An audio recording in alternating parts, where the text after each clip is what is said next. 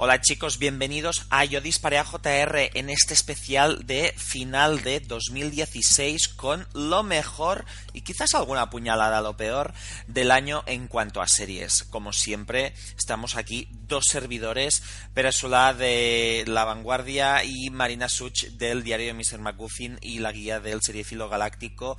Y bueno, ese ser omnipresente que nos acompaña durante todo el año para darnos gotas de sabiduría. Hola, Marina. eh, hola, Pera. Cuando he dicho lo de ese ser omnipresente que nos acompaña todo el año, me ha asustado un poquito, ¿eh? No sé si va a ser algo un poco más chungo teniendo en cuenta el año así tan tan particular que hemos tenido. Pero Sí, bueno, sí. menos mal. Exacto, ha, son- ha sonado un poquito a, después de George Michael, Carrie Fisher y Debbie Reynolds, ah, vino Marina Such. Pero no, no te preocupes. Casi. Yo apuesto por tu esperanza de vida, Marina. Eh, yo también. Ah, pues bueno, durante. La verdad es que este año yo creo que ha sido un año que, que a nosotros seriefilamente hemos tenido una buena cosecha, como, como ya repasaremos en este programa que hemos dividido por bloques totalmente, totalmente randoms y arbitrarios para agrupar de alguna forma todas las series que ha habido, pero que yo creo que ha sido un año que ha estado muy marcado por en Estados Unidos por, por, por esas elecciones que, que afectaban por todas partes la televisión y la tensión, tensión racial y tal, pero también porque han llegado HBO y, y Amazon y nos hemos acostumbrado a la existencia de Netflix. ¿Quién te hubiera dicho, Marina, que en 2016 acabarías teniendo todas estas plataformas? Vamos, nadie, ¿eh? Acordaos cuando, no sé si era en, el- los especiales o en do- al principio de 2015, cuando se hablaba de, bueno, si algún día llega Netflix a España, a ver cómo llega, y ahora de repente, en lugar de tener solamente Netflix, tenemos Netflix, tenemos HBO y tenemos Amazon, que es verdad que ha entrado un poco como probando. Ha entrado, Amazon ha entrado en España como todavía un poquito, poquito a poco Sí. de prueba, con un catálogo pequeñito y tal. Parece que están afinando, afinando cosas antes de lanzarse a nivel global más, eh, más en serio. Sí, se nota que se lo toman como algo secundario y simplemente han puesto estas prestaciones para quien quieran, pero esto todavía no ha sido, yo creo, el, el arranque. Se nota en su oferta, pero bueno, ha sido algo que, que yo creo que es muy destacado de 2016, que nuestros oyentes ah, centro y sudamericanos seguramente piensan, nosotros hace mil años que tenemos HBO. Pero bueno, ah, eh, hay gente que se piensa que, que España es un país avanzado, pero no. No, de hecho, yo creo que lo único de lo que podemos presumir frente al resto de Europa es que somos el único país que tenemos el servicio de vídeo bajo demanda de HBO fuera de Escandinavia. Sí. que es, es esa cosa extraña que ha decidido eh, las plataformas eh, las plataformas de vídeo bajo demanda en streaming han decidido que España es un país en el que probar la expansión por toda Europa porque hay una alta penetración de, de la DSL eh, y porque en los últimos años ha ido creciendo un poco las suscripciones a televisión de pago y han decidido probar aquí, pero bueno, no sé, veremos a ver cómo les sale. Y también este año, a ver, a mí me fascina el, el- el estudio realizado por el canal FX que, que determina que en Estados Unidos se hicieron 455 series. Ah, por lo tanto, ah, este repaso está muy marcado por el hecho de que Marina y yo, aunque diga que Marina es omnipresente, no es eterna, ni consigue paralizar el tiempo para ver todas las series posibles, ni tenemos las puertas del tiempo de Javier Olivares, de tal forma que ah, tenemos limitaciones.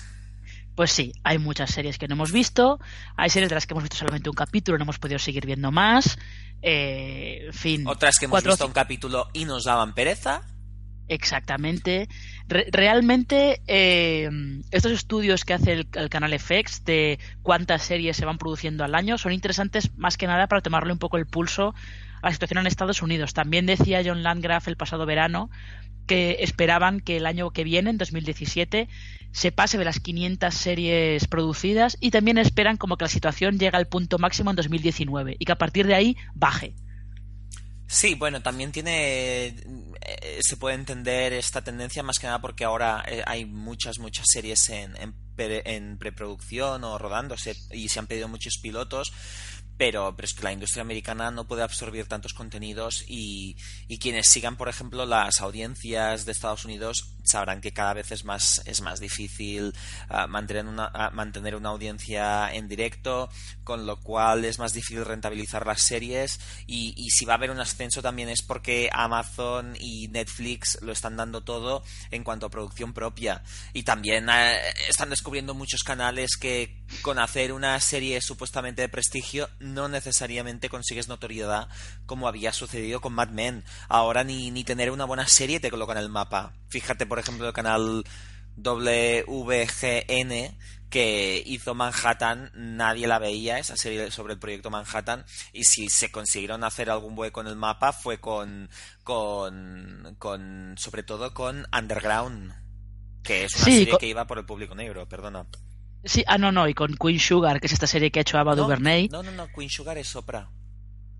Ah, Queen Sugar es de Oprah, es verdad. Perdón, sí. perdón, es de Own, es cierto. Es de es cierto. Own, es de Own. Pero sí, Oprah también. La verdad es que muchos canales están consiguiendo hacer su imagen de marca yendo por el público negro, que creo que es un público que todavía ve muchos contenidos en directo y que es un público al que en general las grandes cadenas no, no se dirigen a ellos específicamente o como que no se preocupan demasiado de ellos. Las grandes cadenas se suelen dirigir a el público, blan el público blanco en general, como quien dice, y esperan que bueno, que el resto de las minorías o gente que no entra tanto en ese paraguas, que más o menos, pues que, que, les parezca bien lo que les están ofreciendo.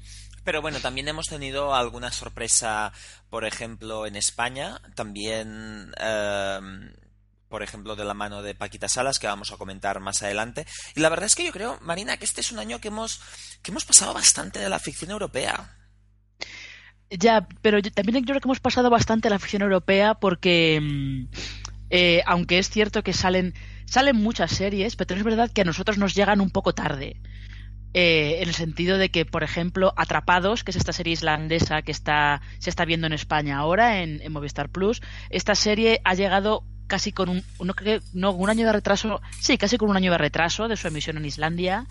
Eh, la tercera temporada de Bron Broen nos llegó con meses de retraso y llegó de una manera un poco rara porque llegó eh, directamente a los servicios de vídeo bajo demanda en los que está presente el canal AXN. Hmm. Eh, es verdad que está ahora esta serie noruega juvenil Scam, que está sí. ahora, de la que se está hablando mucho en redes sociales porque va a haber un remake en Estados Unidos.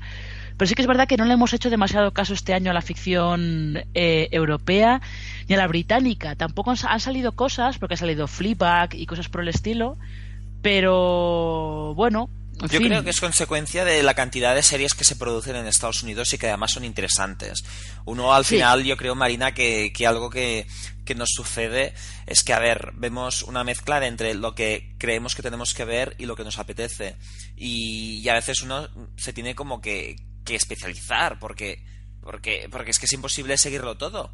Si ya no seguimos todas las series americanas, imagínate si encima tuviéramos que estar allí cavando todo el día para encontrar también ficciones europeas. Es que es imposible, nos quedaríamos cortos en, en los dos aspectos que además no son tan fáciles de... Ahora resulta un poco más fácil encontrarlas, pero no son tan fáciles de encontrar. De hecho, daos cuenta que muchas de las que se pueden encontrar y ver de una manera más o menos fácil eh, es a partir de su emisión en el Reino Unido, en BBC4 o en esta esta, este contenedor que tiene Channel 4 de, series eh, europeas y cosas por el estilo. O sea que también es un poco, fin, pero bueno, si queréis, ya sabéis que si queréis informar sobre todo este tipo de las series que hay europeas o las series coreanas que en Netflix hay, debe haber como unas 6.000 ahora mismo de todas las que han ido añadiendo. Al que tenéis que leer es a Lorenzo Mejino, que es el, el Maldini de las series, que es el que está al tanto de todas. Exacto, él, él, ha trabajado para, para, el Comité Olímpico, ha estado en 70 países o no sé cuántos países, incluso ha visitado Corea del Norte varias veces, ha estado en Pyongyang, imaginaos. Así que si queréis saber de, de, de, series, de series que no sean ni españolas, ni americanas, ni británicas, mejor que le sigáis a él. Y, y bueno, nosotros nosotros yo creo que podemos empezar con estos con estos bloques tan heterogéneos y que comenzamos con este uh, yo iba a llamar este bloque los estados racistas de América pero he pensado que podía ser un poquito polémico, así que lo vamos a llamar la América racial. Vamos a adentrarnos en la, en la, en, la corrección política y vamos a, comentar, bueno, todas estas series que, que han marcado la agenda social de Estados Unidos a partir de la televisión.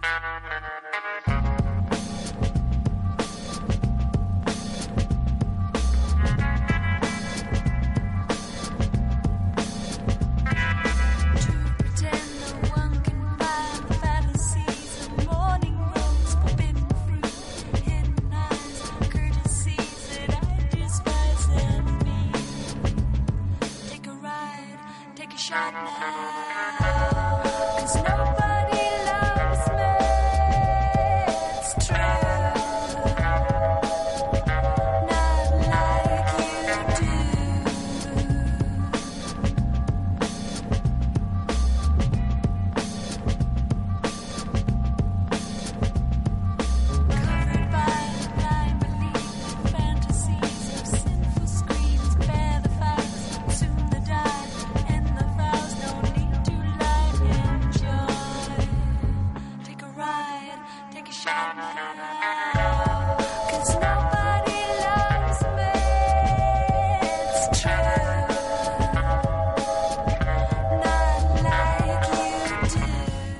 no podemos empezar este bloque sin hablar de esta serie que se ha mencionado en todas las listas habidas y por haber y que es este The People vs. O.J. Simpson American Crime Story que ha emitido una primera temporada y que yo también diría que es una especie de la resurrección de Ryan Murphy. Sí, Ryan Murphy ha tenido un año bastante interesante en este 2016, porque ha sido, eh, primero arrancó con esta primera temporada de American Crime Story, que fue como un poco una sorpresa, que fuera eh, tan relevante y que consiguiera encontrar una manera nueva y diferente de contar el juicio de J. Simpson. Luego siguió con eh, la resurrección creativa de American Horror Story, que es bastante curioso. Y luego, bueno, Scream Queens tuvo una segunda temporada regalada, que no ha visto nadie. Pero bueno, dentro de lo que cabe, el año de Ryan Murphy ha sido bastante bueno que ya comentamos en su momento que Ryan Murphy en American Crime Story no es el guionista, sí es el director y también es productor y que aunque hubiera mucha gente que decía, a ver, no la escribe él, así que no es Ryan Murphy, hay que reconocer que tiene mucho de Ryan Murphy y que ese equipo con esas interpretaciones de Sarah Paulson, uh, Sterling K. Brown, um, Courtney Vivans, David Schwimmer, John Travolta, Selma Blair, Connie Britton no hubiera sido posible sin él, hay que reconocerlo. Mm. Sí, eso es así. Está claro que el reparto y gran parte de los directores. Ryan Murphy ha sido un poco como el que consiguió unir a toda esa gente para hacer esa serie, aunque luego los creadores fueran los guionistas de. Eh, ¿Cómo se llama esta película en español? ¿El caso Larry Flint? Sí, el, escándalo de Larry Flynn. El gracias, el escándalo de Larry Flynn, eso es. Eh, que yo creo que, que, aquí es eh, aquí se podría revalorizar la figura del productor, que es una figura que muchas veces nosotros eh, es imposible saber si es alguien que solo pone el nombre o que realmente te lo imaginas allí trabajando para unir el mejor equipo posible. Y a veces esta figura pasa muy desapercibida parece que sea solo o, quien pone el dinero o quien lo consigue y ya está. Yo creo que aquí se aquí se ha percibido la figura de, del productor como ah, persona que dice ah, voy a hacer la serie como yo quiero a partir de estos guiones pero yo creo que se ha notado mucho Hmm, es que en realidad el productor es un poco. Está este chiste habitual en el mundo del cine de. Em, ¿Tú sabes lo que hace un productor? No, pues yo tampoco. En plan de que nadie sabe qué hacen, ¿no? Pero al fin y al cabo el productor es el que consigue que ese proyecto salga adelante, que sea que se haga posible de la manera que sea, consiguiendo el dinero, reuniendo a la gente o, o como sea. Y mm, el caso de American Crime Story, en este caso, es bastante, es bastante significativo y si lo hemos incluido en este bloque de la América racial, como dice Pera, es porque lo que hace esta, lo que hace esta, esta primera temporada de American Crime Story, que luego complementa este documental que se llama OJ Made in America, que yo os recomiendo muchísimo, eh, lo que hace de People vs. O.J. Simpson es contarte, explicarte por qué el veredicto del juicio de J. Simpson fue el que fue o sea, ¿por qué eh, OJ fue absuelto del asesinato de su exmujer y de, y de Ronald Goldman? Y te lo explica muy bien sobre todo explicándote el importante componente racial que había detrás de, todo el caso de OJ Simpson. Sí, por ejemplo, en Los Ángeles acababa de haber un, bueno, hacía un par de años había habido una paliza brutal a, un individuo negro en las calles de Los Ángeles. A Rodney King, efectivamente. Exacto, y esto había afectado mucho la opinión pública, sobre todo a la comunidad negra. Y, también es interesante ver cómo, eh, cómo también habla de la cultura celebrity, habla del machismo a partir de esa fiscal llamada Marsha Clark, interpretada con maestría por Sarah Paulson. Yo creo que es que nos ha dejado las mejores interpretaciones del año, sobre todo con Sarah Paulson. Y disculpadme si se escuchan perros, pero creo que hay, hay perros matándose hoy en la escalera.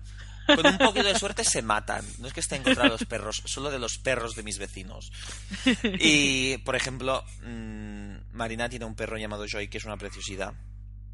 Es que mi perro es mucho más pacífico, pero bueno. Sí, es que yo aquí tengo, tengo fieras, tengo fieras. A veces sufro al salir de la escalera.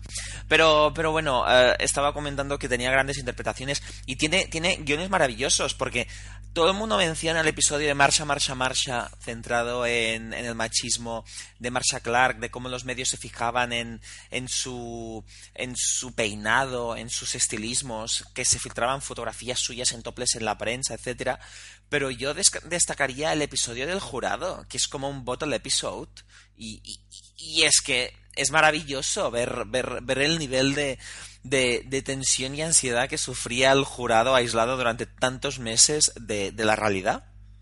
Y no solo eso, sino que además también el nivel de absurdo al que, al que llegó la situación en la que estaba el jurado, que estaba como secuestrado en un hotel, no podían salir, la gente quería irse a su casa ya directamente, estaba hasta el gorro. Ese capítulo está muy bien, sobre todo es muy divertido, porque lo que tiene, lo que tiene de People vs. O.J. Simpson también es que tiene mucho sentido del humor aunque esté contando cosas muy serias y, realmente el tema sea bastante serio, tiene mucho sentido del humor esta serie. Ah, sí, la verdad es que tiene mucho sentido del humor, y consigue mantener, mantener tu atención a pesar de, de que ya sabes el desenlace. Eh, y también quien sabe mantener muy bien la tensión es la serie de American Crime, sin el story, la serie de John Ridley, que con la segunda temporada también quiso hablar de racismo, que es uno de sus, una de sus especialidades, por algo ganó el Oscar por 12 años de esclavitud, y que en la segunda temporada ha tocado muchísimos palos, ha hablado del consentimiento eh, sexual, ha hablado de homofobia, ha hablado de racismo, ha, habido, ha hablado de desigualdades en el sistema educativo, de cómo la privatización de la educación, la privatización de casi todo en Estados Unidos, eh, crea un sistema elitista donde la justicia es lo último que se imparte y, la ética.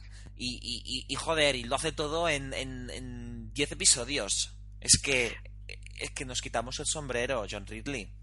Pero es que además yo creo que lo interesante de American Crime es que te obliga a ver eh, temas o situaciones que son incómodos de ver, que tú no, no, tienes por qué querer ver, pero que te obliga a verlo en plan de no, mira, esto realmente esto pasa, eh, y si no se tiene cuidado con esto, puedes acabar generando esta otra situación que también pasa y que estamos empeñados en, no ver o en quedarnos solamente en la superficie y no en analizar por qué pasan estas cosas, que es un poco también lo que hace American Crime.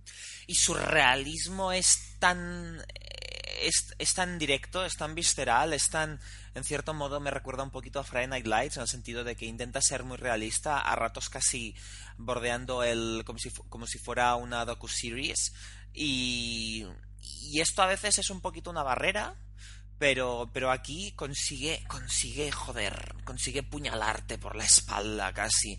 No en el sentido de que sean traperos, sino en el sentido de que, de que te afecta la historia, porque la percibes como algo real, porque consigue transmitirte la idea de que eso podría suceder. Y de hecho hay un episodio, después de un acontecimiento muy importante de la temporada que no te esperas, hay un momento donde incluso hay testimonios.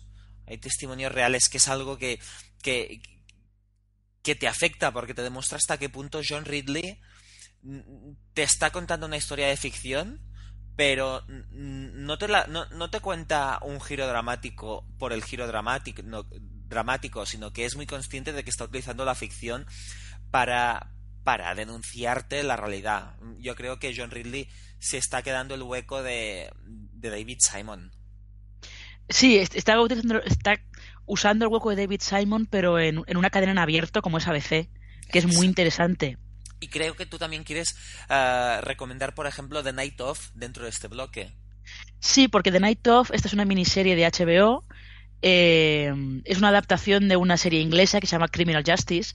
Ya sabéis que era este, era este proyecto que tendría que haber protagonizado James Gandolfini, pero él solamente llegó a rodar el piloto, murió antes de poder terminar la serie. La serie se tuvo que eh, rehacer un poco, su papel lo heredó John Turturro.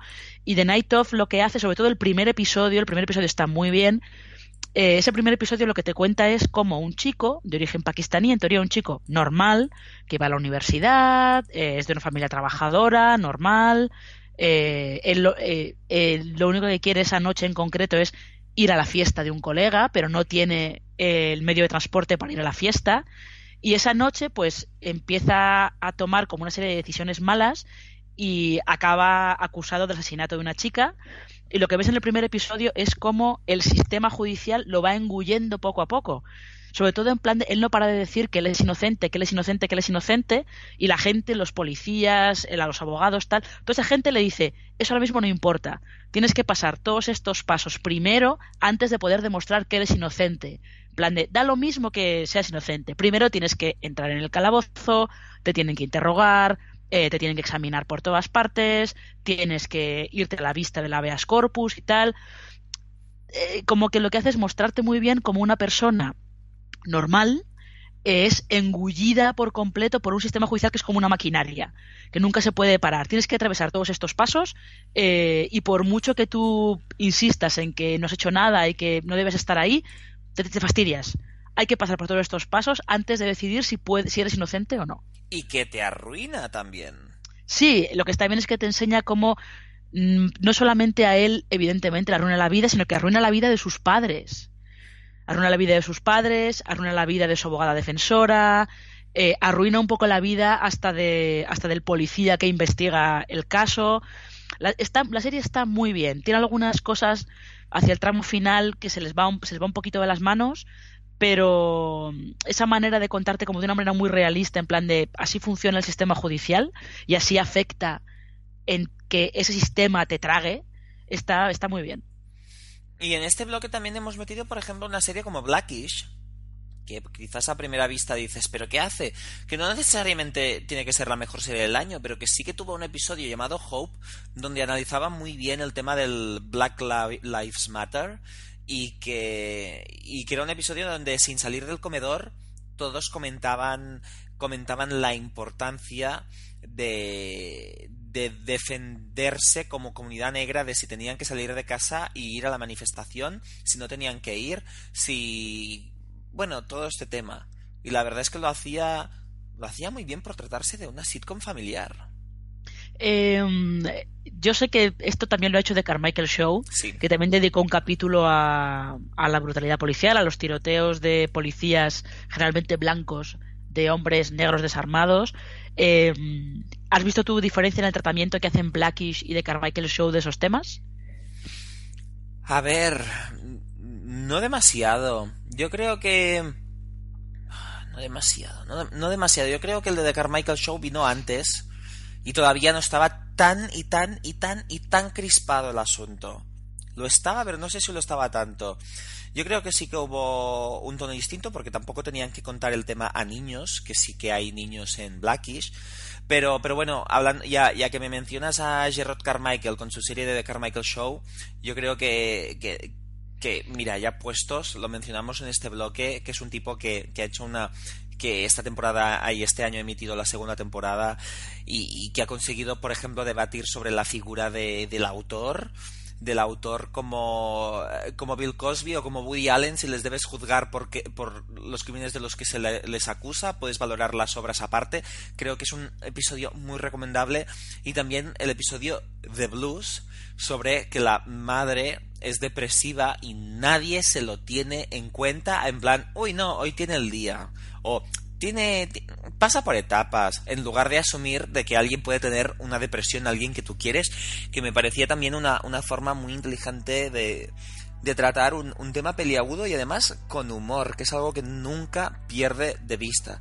Y si te parece, después de, que yo haya metido el Carmichael Show por aquí, podemos pasar al, al siguiente tema que es el género. Ya no es un nicho.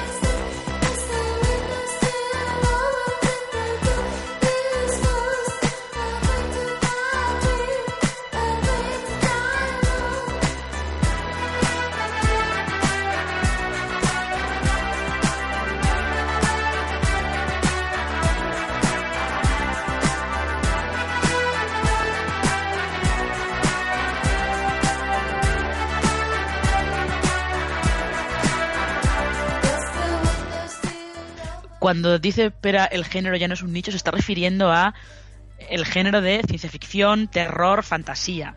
A eso es a lo que nos estamos refiriendo en este, aspecto, sobre todo porque es cierto que en 2016 ha habido como una no sé si una popularización de la ciencia ficción, pero como que se ha hecho muy habitual que muchas cadenas que en un principio no parecía que fueran a programar series de ciencia ficción o de terror o de fantasía, como que se animaran a programarlas, como ha hecho, por ejemplo, USA con Colony o Falling Water, por ejemplo.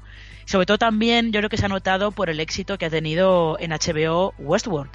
Sí, más que nada porque en, en HBO habían tenido un éxito de fantasía como Juego de Tronos, pero Juego de Tronos era una serie que si quitábamos la primera escena del primer episodio, ah, después se metía en un terreno simplemente de, inspiración medieval sin fantasía hasta el final de temporada que aparecían los dragones. De tal forma que era un poquito, mira, te hemos pillado haciéndote creer que era una serie medieval ah, en un mundo imaginario, pero una serie que, que no había fantasía y después, mira, te comes zombies, dragones y lo que se tercie. Y... Pero en cambio Westworld sí que es una serie que desde el principio es ciencia ficción y aún así ha conseguido ser la mejor serie de estreno de HBO en su, en su historia. Y yo creo que es una serie que que bueno, ya comentamos en, en su momento, es una serie que, que, nos ha dado muy buenos personajes, con el personaje de Maeve interpretado por Tandy Newton, con el personaje de Dolores interpretado por Evan Rachel Wood, y que, y que sobre todo es una serie que nos da muchas esperanzas de caras a 2018, que es cuando se emitirá la segunda temporada. Sí, y que además es una serie que es una evolución bastante interesante de, de otra serie que se terminó este año, está en CBS, que es Person of Interest, que es la primera serie que creó Jonathan Nolan, que también es co-creador de Westworld. Y lo de Person of Interest ha sido muy, muy particular porque es una serie que también disfrazaba un poco la ciencia ficción de un procedimental de casos de la CBS en un principio normal y corriente, pero que fue metiendo por ahí temas sobre otra vez la toma de conciencia de una inteligencia artificial, cómo aprende, cómo evoluciona, eh, cómo puede determinar, cómo pues, está el peligro de que determine de que los seres humanos son accesorios para lo que, para lo que esa inteligencia artificial pretende. Eh, ha metido también comentarios del estado hipervigilado en el que estamos ahora mismo y tal. Ha sido bastante interesante ver en el mismo año cómo terminaba Person of Interest y cómo empezaba Westworld. Que Person of Interest es una serie que, que personas como tú o como o como Pilar Toro, que y, me parece también que David Pastrana no paráis de reivindicar absolutamente todo el día. sí, sobre todo ha sido un poco por, este año, más que nada, porque como Westworld estaba en HBO y era un poco más pintona, ¿no? Para venderla era un poco más pintona, pues se ha hablado mucho de esa serie y se ha hablado menos de, de Person of Interest. Pero bueno, son, son, cosas distintas. Que yo diría que de las que yo he visto, podríamos decir que quizás las dos de las series que, más eh, han marcado. Aquí no mencionamos, por ejemplo, Stranger Things, porque la vamos a meter en otro bloque.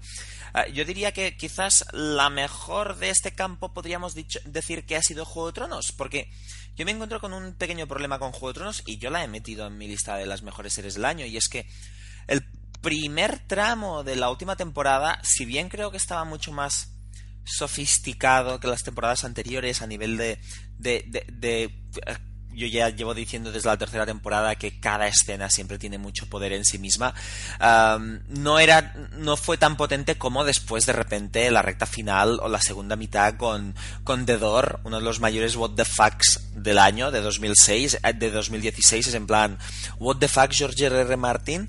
También tuvimos, y tuvimos sobre todo dos episodios tan increíbles como la batalla de los bastardos y vientos de invierno la batalla de los bastardos, sobre todo a nivel técnico, que esa, que esa batalla se haya podido hacer en televisión, por mucho que el presupuesto Juego de Tronos sea bastante mayor que el de cualquier serie de televisión, sigue siendo una serie de televisión. Sí. Y luego eh, la primera escena de Vientos de Invierno, ese, ese montaje paralelo homenaje al padrino, reconocido por el director del capítulo, es es brutal, es de las mejores escenas del año claramente.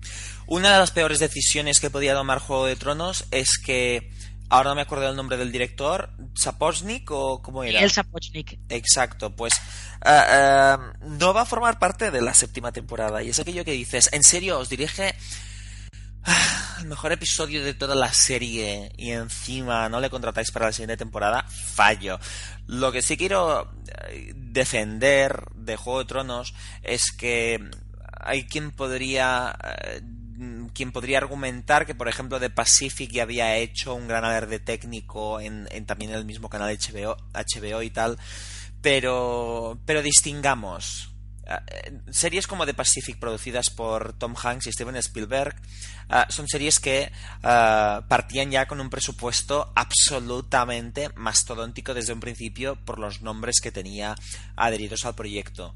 Pero Juego de Tronos, si se pudo permitir el lujo de producir la batalla de los bastardos, es porque David Weiss y, y Dan Weiss y David Benioff consiguieron crear un fenómeno e ir subiendo el presupuesto cada temporada. Yo creo que aquí reside el éxito, el mérito de la batalla de los bastardos, que se curraron ese presupuesto.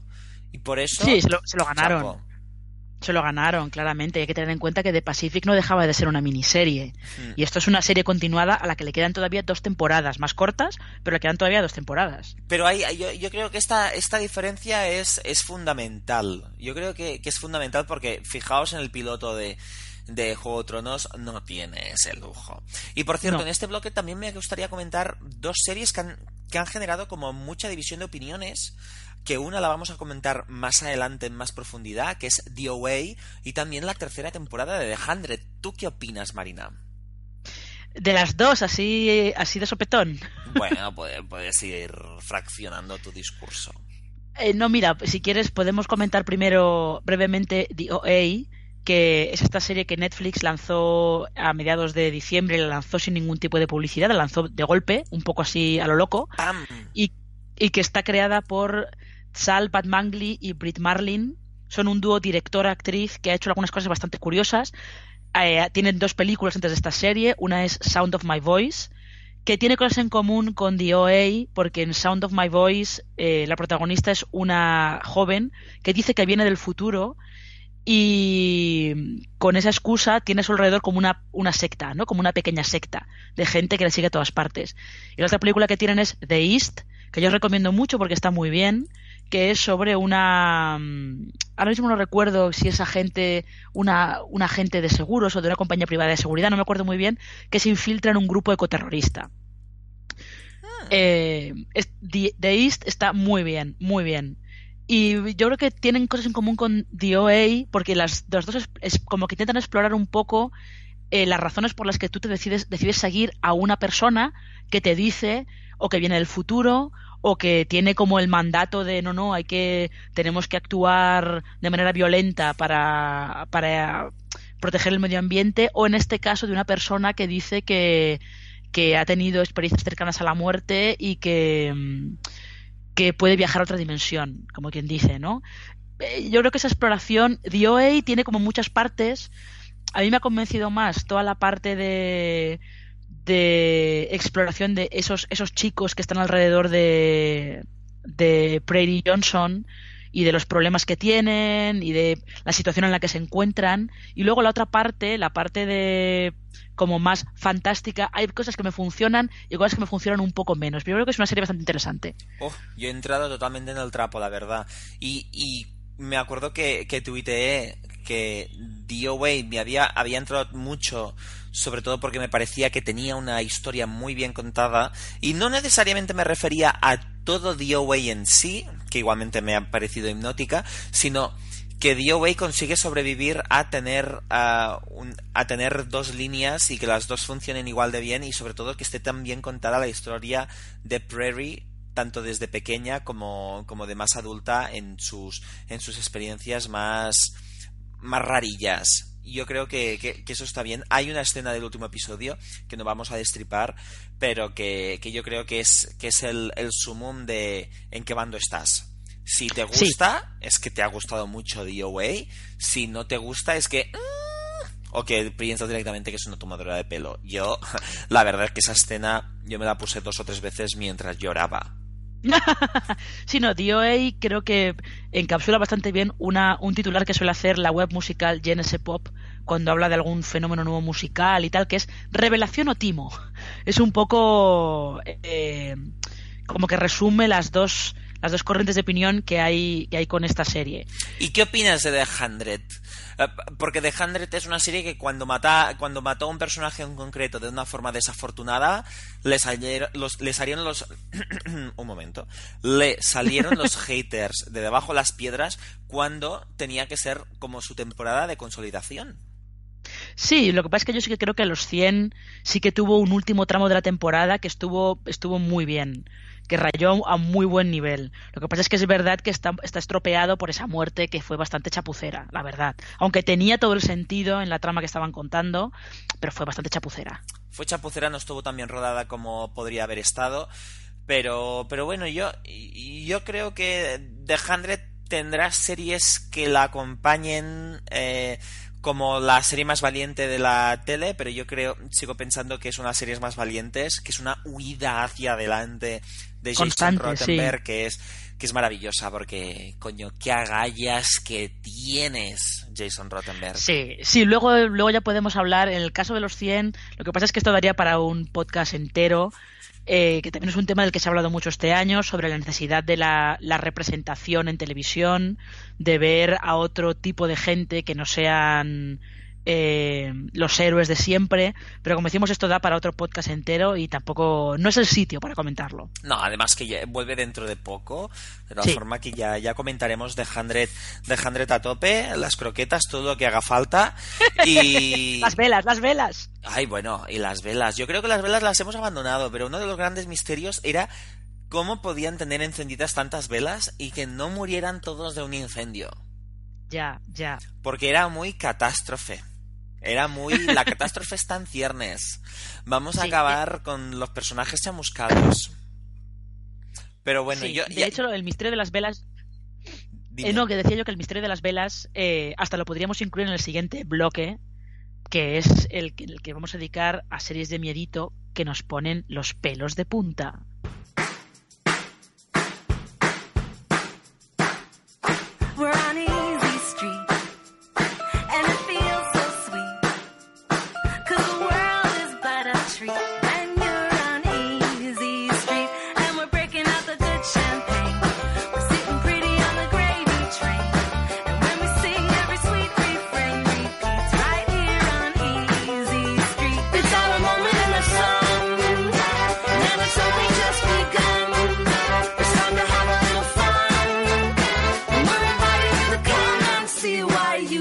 me on my.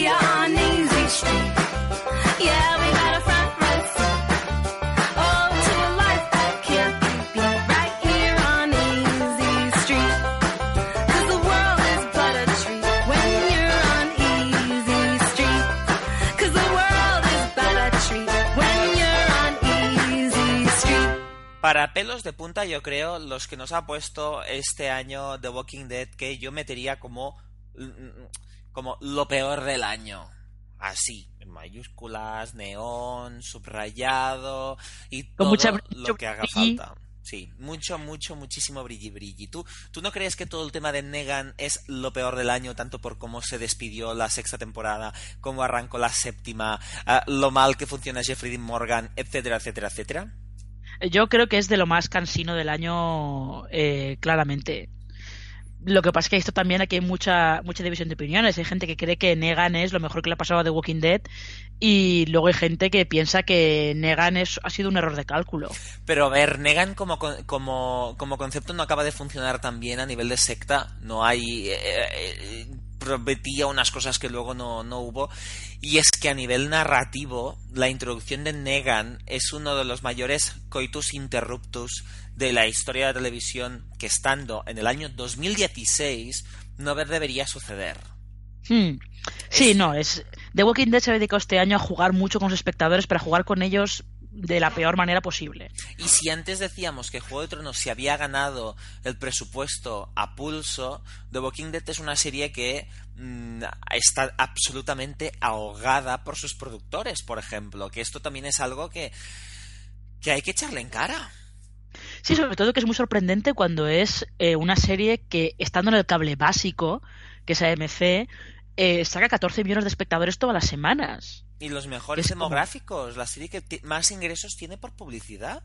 Claro, que es como no os costaría nada darle un poquito más de dinero. Pero yo creo que aquí, en esta sección de los pelos de punta, no es solo, solamente para meternos con lo peor del año, sino, sino también para, para reivindicar una serie que ya hemos mencionado, que es American Horror Story Roanoke, que yo creo que es una serie marina que, que más te ha sorprendido para bien y sobre todo por, por su juego meta.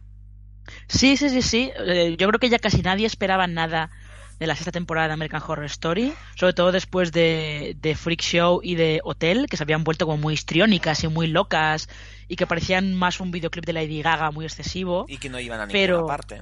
Efectivamente, pero lo de Roanoke, incluso con sus cosas y con sus excentricidades y tal, eh, ha sido una sorpresa, una sorpresa bastante grata. Y el juego meta ese que tú comentabas, eso de estamos viendo en realidad una, una especie de falso documental y a la vez estamos viendo un reality dentro del falso documental. Todo ese juego de metacomentario ah, le ha dado como un, toque un toque distinto. De hecho, eh, yo creo que leía por, por Twitter a, a Alex Pruñonosa, que está en el podcast OTV, que él decía que la primera parte de, de este Roanoke eh, había sido como más mal rollera, más inquietante y tal, y que la segunda parte había sido muy divertida y que por eso creía que había sido una temporada bastante buena. Lo que sí que tuvo fue un, un episodio final muy, muy criticado por los medios yankees. Sí, yo tampoco entiendo, entiendo muy bien por qué, por qué lo criticaron tanto. No sé.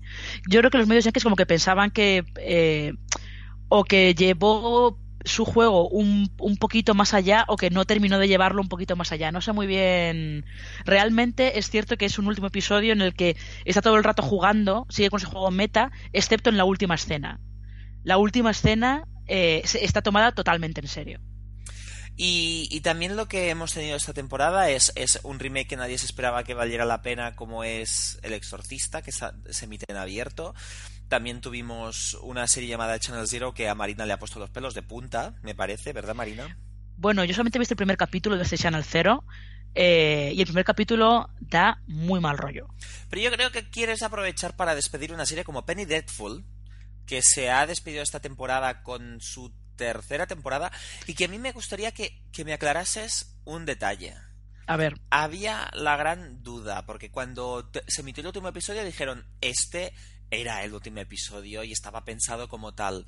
Pero hay gente que desconfía un poquito de si realmente no les cancelaron y, y, porque no lo acaban de ver claro. ¿Tú qué opinas?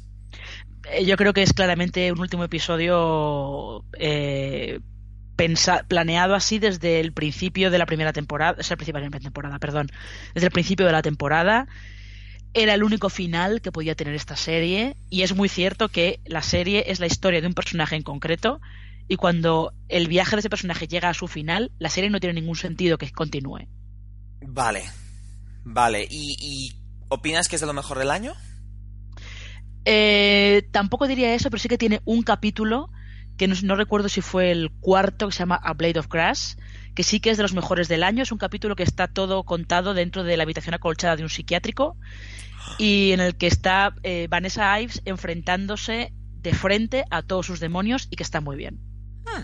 Y, y, yo creo que ahora podemos dejar aparte este, este con los pelos de punta y nos vamos a ir a un, a un bloque que, que, yo creo que cada año hacemos y es porque, porque, joder, no puede haber más autores ahora mismo en la televisión, que es el de voces nuevas, pero también veteranas. I'm broke, but I'm happy. I'm poor, but I'm kind. I'm short, but I'm healthy.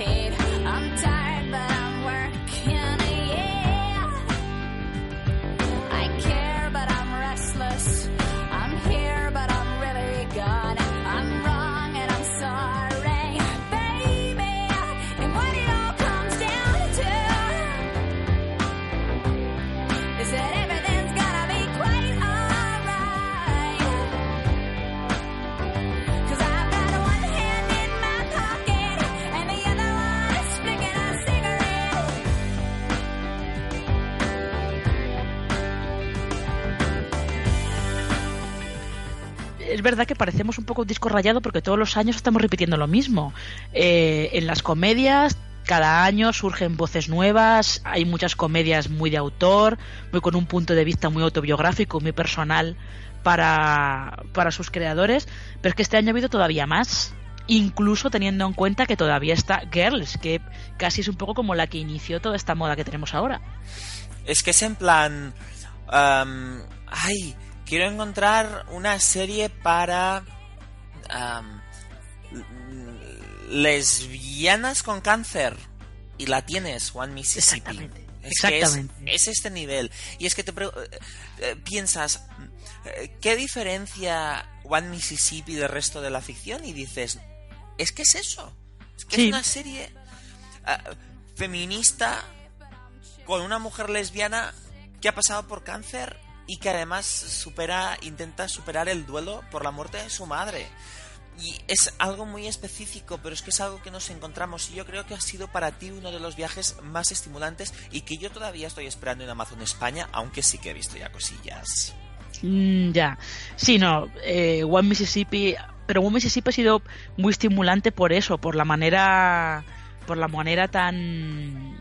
Eh, por la manera en la que le encuentra un poco el humor a situaciones que son como muy tal. Incluso el, funeral de la madre del primer capítulo te deja como muy.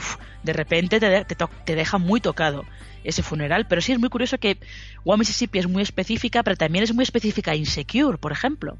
Sí, uh, pero antes, antes, antes de dejar One Mississippi, una cosa que me ha pasado a mí ahora que, que la retomé y tal. Um, tengo un pequeño problema y es que Tic Notaro me interesa mucho su biografía. Me parece una tía que me cae muy simpática. Pero no sé hasta qué punto me parece tan divertida como se supone que tiene que ser. Y eso para mí es un fallo. Es que yo creo que tampoco One Mississippi es esto de. Porque es media hora, es una comedia, pero es más drama que otra cosa. No, no, no digo. No, no, dices, digo, no dices eso. No digo One Mississippi. Digo Tic Notaro como, como comediante. Ah, bueno, no sé. Y como una parte de la serie es que ella es comediante, a mí no me parece que sus bromas sean especialmente divertidas. Ya, bueno, ya sabes tú que el humor también depende mucho de del punto de vista de cada uno. Sí, pero a ver, una persona que hace bromas sobre haber tenido cáncer es como es como tendría que ser mi, mi humorista de cabecera. pero no, no lo consigo.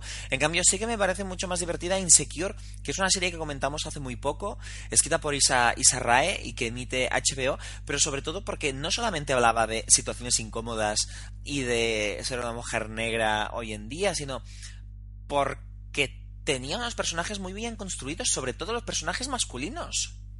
Sí, sobre todo se preocupa mucho de que no sean caricaturas de que el novio de Isa no sea una caricatura, que entiendas por qué es así. Eh, yo es que yo entiendo que probablemente eh, ellos se dan cuenta de que eh, estado tan centrado todo en Isa y en su amiga Molly, si no tenían cuidado con los personajes masculinos iban a quedar como muy... no iban a aportar lo que tienen que aportar para enriquecer también el resto de la serie. Sí, la verdad es que recuerda un poquito a Girls, que es la serie con las que si Girls cuando salió se la comparaba con Swings Nueva York, esta se la tiene que comparar con Girls y tiene mucho en común en cuanto a guionista protagonista y también la relación entre Isa y Molly es, es, es bastante antipática porque tienen una de esas amistades bastante entre el amor y el odio y entre la y un poquito de toxicidad, pero yo creo que, que los demás personajes eh, y que la protagonista en realidad no sean odiosos y tampoco tengan esas dinámicas tan nocivas, sino que sean personas mucho más empáticas con la gente de su alrededor, me parece que es algo que beneficia mucho la serie. Y creo que ha acabado, por ejemplo, siendo mucho más recomendable que Better Things, que es una serie que tú le has cogido mucho aprecio, pero mm. que yo ya dije en su momento que Pamela Adlon no me ha parecido la gran voz del feminismo de hoy en día. es que al final Better Things se ha ido más por el... tenía más interés en explorar la relación de, de Sam con sus hijas y con su propia madre.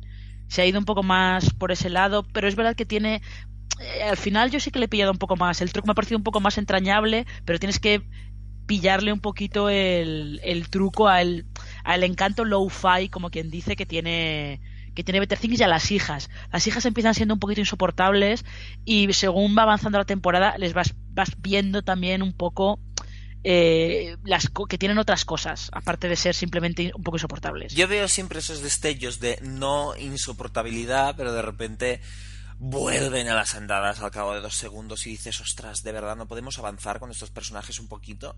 Y dentro de... Pero lo que también hemos tenido que ha sido, por ejemplo, Atlanta, escrita por Donald Glover, que yo creo que es un tipo que podríamos calificar como...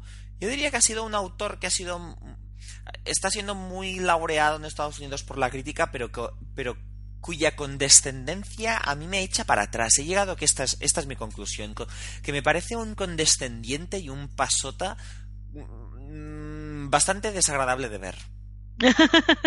Yo cuando hablamos de Atlanta ya, ya comenté que creo que es eh, que ahí se nota mm, como que sufre un poquito el mismo mal que tiene que tenía Community, que a veces una idea muy ingeniosa o muy imaginativa eh, se come un poquito que una construcción de personajes un poco más interesante, que te interese seguir a Ern y al resto de protagonistas de, de Atlanta.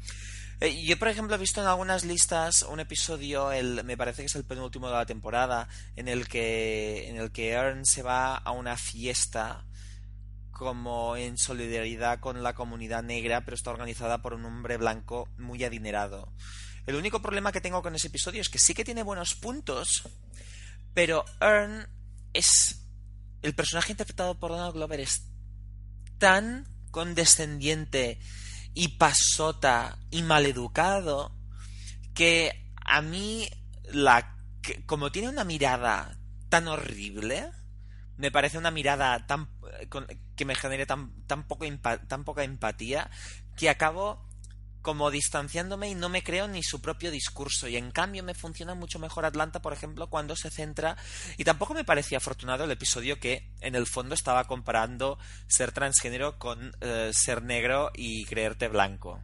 Ah, mm, me parecía que era una broma muy graciosa, pero que también demostraba un poco tacto. Pero en cambio hay un episodio llamado Value, que es una conversación entre dos amigas, que una de ellas es prostituta de lujo y que yo creo que dices, ostras, aquí Donald Glover estás haciendo, estás haciendo, estás construyéndome unos personajes mucho más interesantes. Igualmente sigue habiendo una lectura, una lectura racial en el episodio, pero estás construyéndome personajes, no solamente yendo a, a, a tu, casi podríamos decir que es novismo intelectual. Eh, pero fíjate que esto que comentabas tú de que Ern eh, a ti te parece que acaba siendo un poco condescendiente, es un problema que podría tener también Mora Pfefferman en Transparent, que podría ser siempre, eh, siempre corre el riesgo de caer un poco en, en la condescendencia, en el, en el privilegio de, de tener una posición social acomodada. Yo creo que Transparent eh, como que evita un poco caer en esa trampa, sobre todo porque también hace que algunos personajes eh, afeen la conducta de los Pfefferman cuando se, cuando se ponen en ese plan.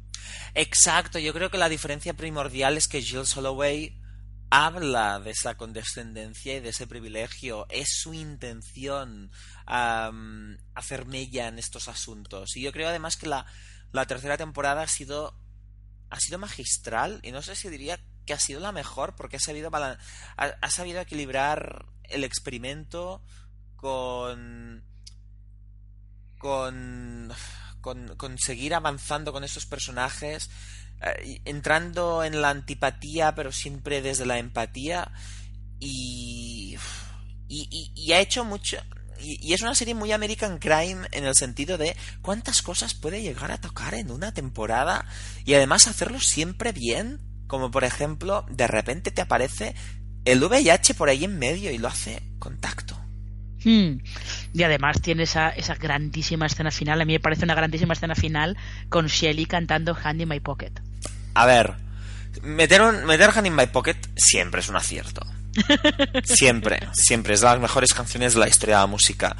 Pero si además te sirve como catarsis emocional de personaje y Judith Light lo hace de puta madre esa interpretación, pues, pues ya, ya lo tienes absolutamente todo.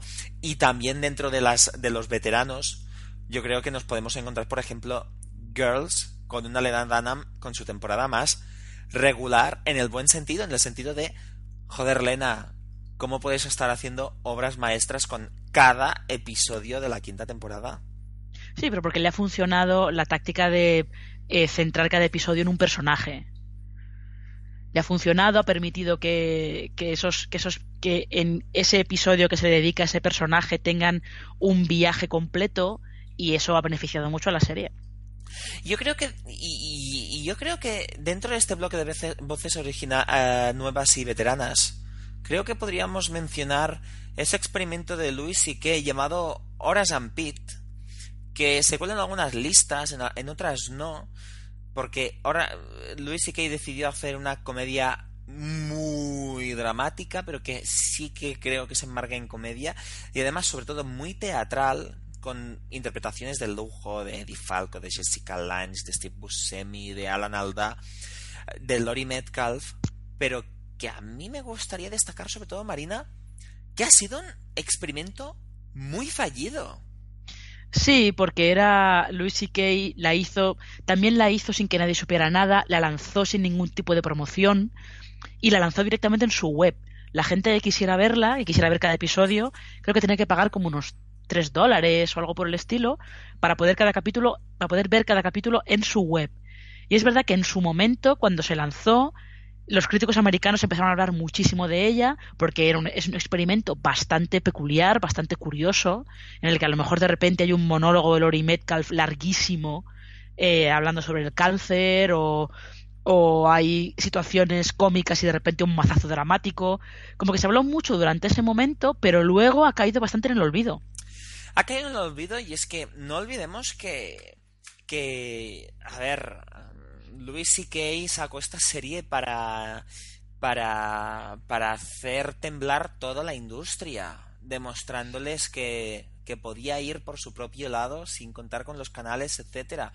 Y él mismo vio que, que su método todavía tenía que perfilarlo. Yo, yo, yo me refiero sobre todo a esto en cuanto a experimento fallido y en cuanto a que no fue más allá de, de la repercusión que tiene una web serie casi.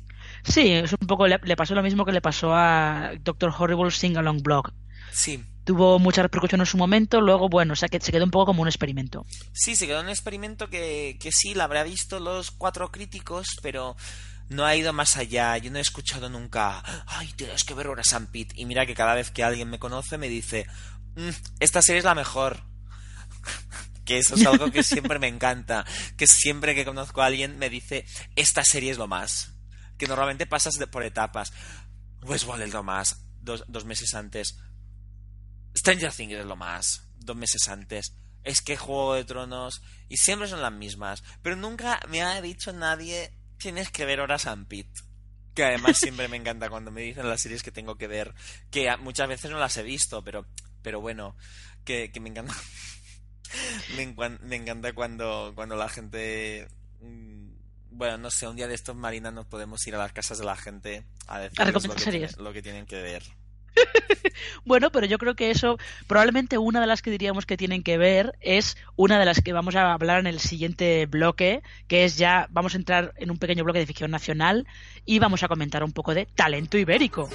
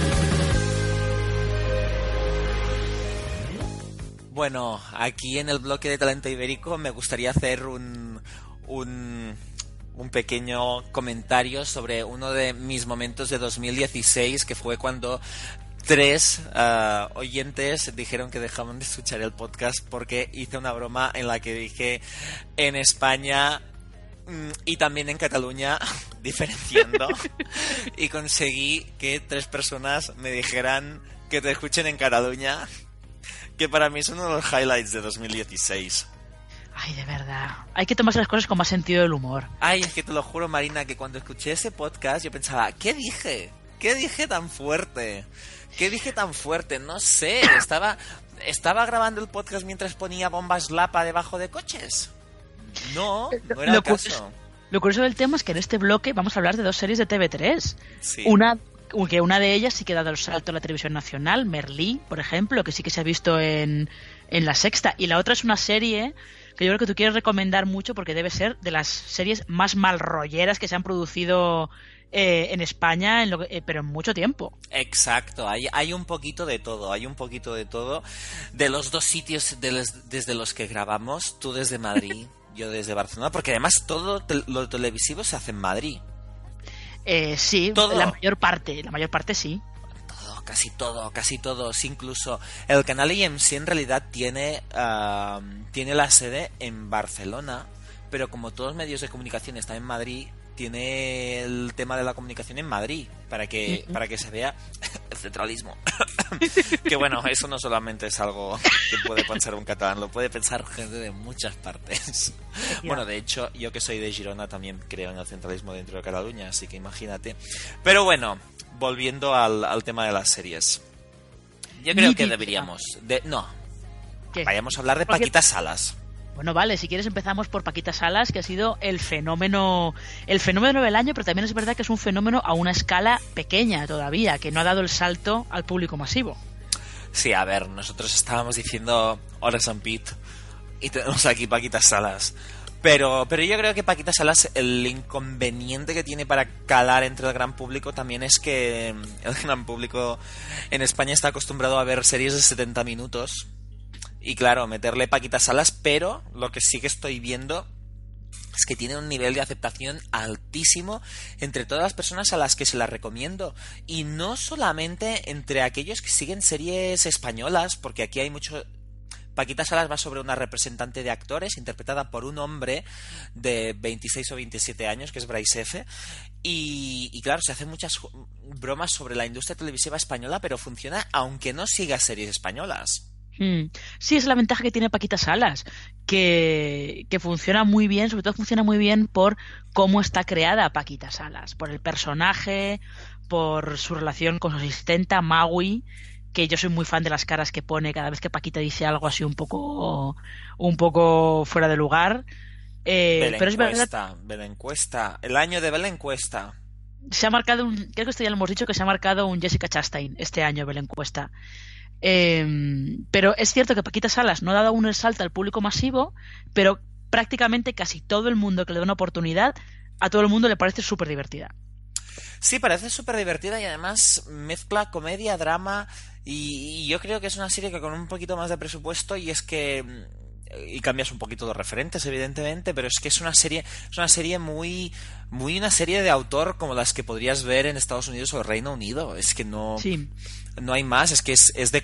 de hecho, ellos mismos reconocen que, que The Comeback era una serie que habían visto y que les gustaba, que yo creo que se mueve un poquito en este territorio, pero me encanta que Javi Calvo y Javi Ambrosi, que, que antes de ser guionistas y directores uh, y dramaturgos eran, eran actores, uno de física o química, el otro de el otro de Sintetasmo y Paraíso, pues no sé qué estaba diciendo de ellos, pero bueno, que enhorabuena.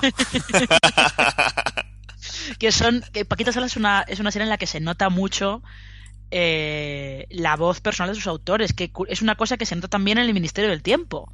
Aunque no lo parezca, porque es una serie de aventuras, de ciencia ficción, de viajes en el tiempo, de viajes en la historia y tal. Es una serie en la que se nota mucho la voz de sus autores, que son Javier Olivares y su hermano Pablo. Se nota muchísimo. Que Um, yo creo que el Ministerio del Tiempo tuvo una segunda temporada mm, buena. Que me parece que sobre todo es una lección en cuanto a que Rodolfo Sancho no puede estar en todos los episodios. Pues da igual, metemos a Hugo Silva como Pachino y es que la gente no querrá ni que Julián vuelva.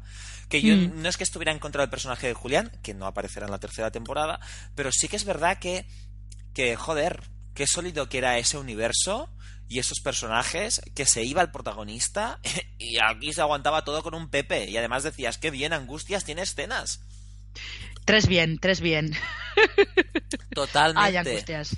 Y, y lo que decías tú de la voz que se nota que tiene voz también en algo que a mí me encanta cuando cuando argumento que Velvet es mala serie y sobre todo es negacionista y me dicen ah, pero es que, ¿para qué? No tiene que hablar del franquismo, porque ah, mm, resulta que es una serie sobre historias de amor. En, los 60 es lo de menos eso, lo importante son los vestidos. Y yo digo, a ver, y el Ministerio del Tiempo es una serie sobre viajes en el tiempo, igualmente se cuelan comentarios del contexto actual. Claro, y no solo eso, sino que además el último episodio, con esa distopía eh, creada por Felipe II, no están hablando directamente del franquismo, pero están hablando sobre dictaduras y sobre el franquismo. Uh, exacto, es que te, están hablando de todo y es una serie que, ostras, a, mí no me, no me digas que el trabajo de un guionista, o sea, que el trabajo de un guionista es ese, es, es alimentar su relato, negarle, o sea, a una serie de época, negarle la época, ¿qué sentido tiene? Pues, pues, pues eh, hay series como El Ministerio del Tiempo que te demuestran, o como todas las buenas, buenas series, que unas, eh, eh, las buenas series son las que te están contando algo de este momento. Y no solamente cómo componer una buena fotografía de Instagram, que diría, que diría mi novio sobre, sobre, sobre Velvet, que vio el último episodio y se quedó escandalizado. Ay, por cierto, cuando me he metido con, con con Velvet con diciendo que hay gente que me defiende eso, no no era una imitación de nadie en particular, ¿eh? que tengo muchos amigos y familia política y gente que tiene blogs que respeto muchísimo que pueden defender Velvet y no me está no estaba haciendo una parodia de nadie de ellos. Cualquier parecido es mera casualidad. Vale, puntualización hecha. Em, pero fíjate, justo Velvet se ha terminado este año en Antena 3, también se ha terminado este año Vis a Vis, que es una serie de las muchas que se han acabado este año, pero que es una serie que eh, también estaba diciendo cosas interesantes, sobre todo por eh, la composición social que había en la cárcel con todas esas reclusas, pero que luego se ha quedado un poquito estropeada por ese final de sí es un final de serie pero como lo hemos anunciado una semana antes de que se emita el final sigue siendo un final de temporada que es todo como una cosa un poco ha quedado ahí un poquito ha estropeado un poquito el legado de la serie. Sí ese es un problema porque ese final que no me pareció horrible del todo pero que se nota que tenía que haber una tercera temporada es lo que cuando me he puesto a pensar en los rankings de final de año, entiendo que Vis a Vis no, ha tenido su temporada más, más regular, tuvo algún, algún bache por allí, pero, pero también tiene, es una serie que tiene también muchas virtudes, unas interpretaciones alucinantes. Yo creo que Maggie Cibantos estuve, estuvo a full en la segunda temporada. Henry era un monstruo. Y, pero se descartaba muy rápidamente después de ese final descafeinado. Sí, es que es, un final que se queda así como... bueno, como pues dejamos la puerta abierta para una última temporada que no vamos a tener. Una... Ha sido, ha sido una lástima. Ha sido una lástima. A tres media, por favor, redímete. Haz, haz una temporada final o por lo menos renueva Paquitas Salas por cuatro temporadas para que te perdonemos esto. ¿Vale? ¿Vale? Porque episodio en directo para Velvet y no un final en condiciones para vis a vis. No, no, no, no. Así no se hacen las cosas. Muy mal, muy mal. Eh, pero bueno, yo creo que eh, sí que podríamos comentar ahora esa serie que tú querías comentar, que es esa serie súper mal rollera que se llama Nitidía y que tú dices además que ha sido mejor que la tercera temporada de The Fall. Bueno, es que la tercera temporada de Fall es, una de esas cosas eh, innecesarias, no las siguientes. Menuda sí, que nos hemos llevado. Yo pensaba que iría por algún pensaba que tendría sustancia, pero son seis episodios sobre la nada. Es, bueno, da igual, pero en cambio Nitty es esa serie que los suecos dirán, ¿por qué no la tenemos nosotros también? Sobre, sobre los forenses, policías, jueces relacionados con un caso sobre un hombre que mata ancianas y las viola. Y además tú sigues a ese matabuelas violador que además tiene sospechas que es la persona que tiene relaciones sexuales con la protagonista. Y tienen la, escena más sórdida de 2016. Solo por eso se merece estar en este, en este balance del año.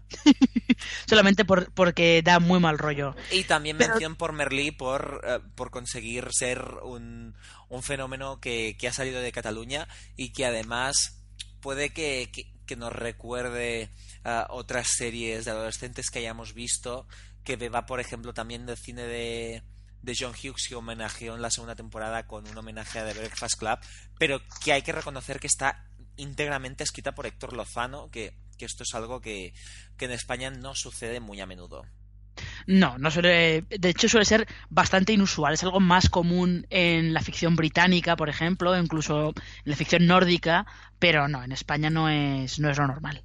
Y bueno, nos vamos ya al siguiente bloque, que aquí con la intención de meter mejunjes, hemos hecho un bloque llamado Benditos años 80, en el que también hablaremos de una serie de los años 70, que es de Get Down, y de aquí viene este Telepathy temazo de 2016.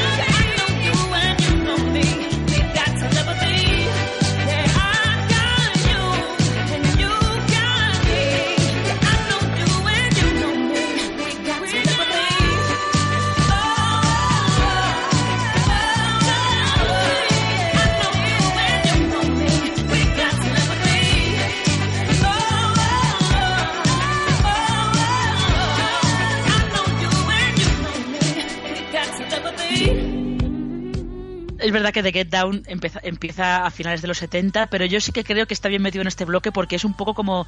Es el bloque como de, esa moda por la nostalgia que ha habido en muchas series de este año.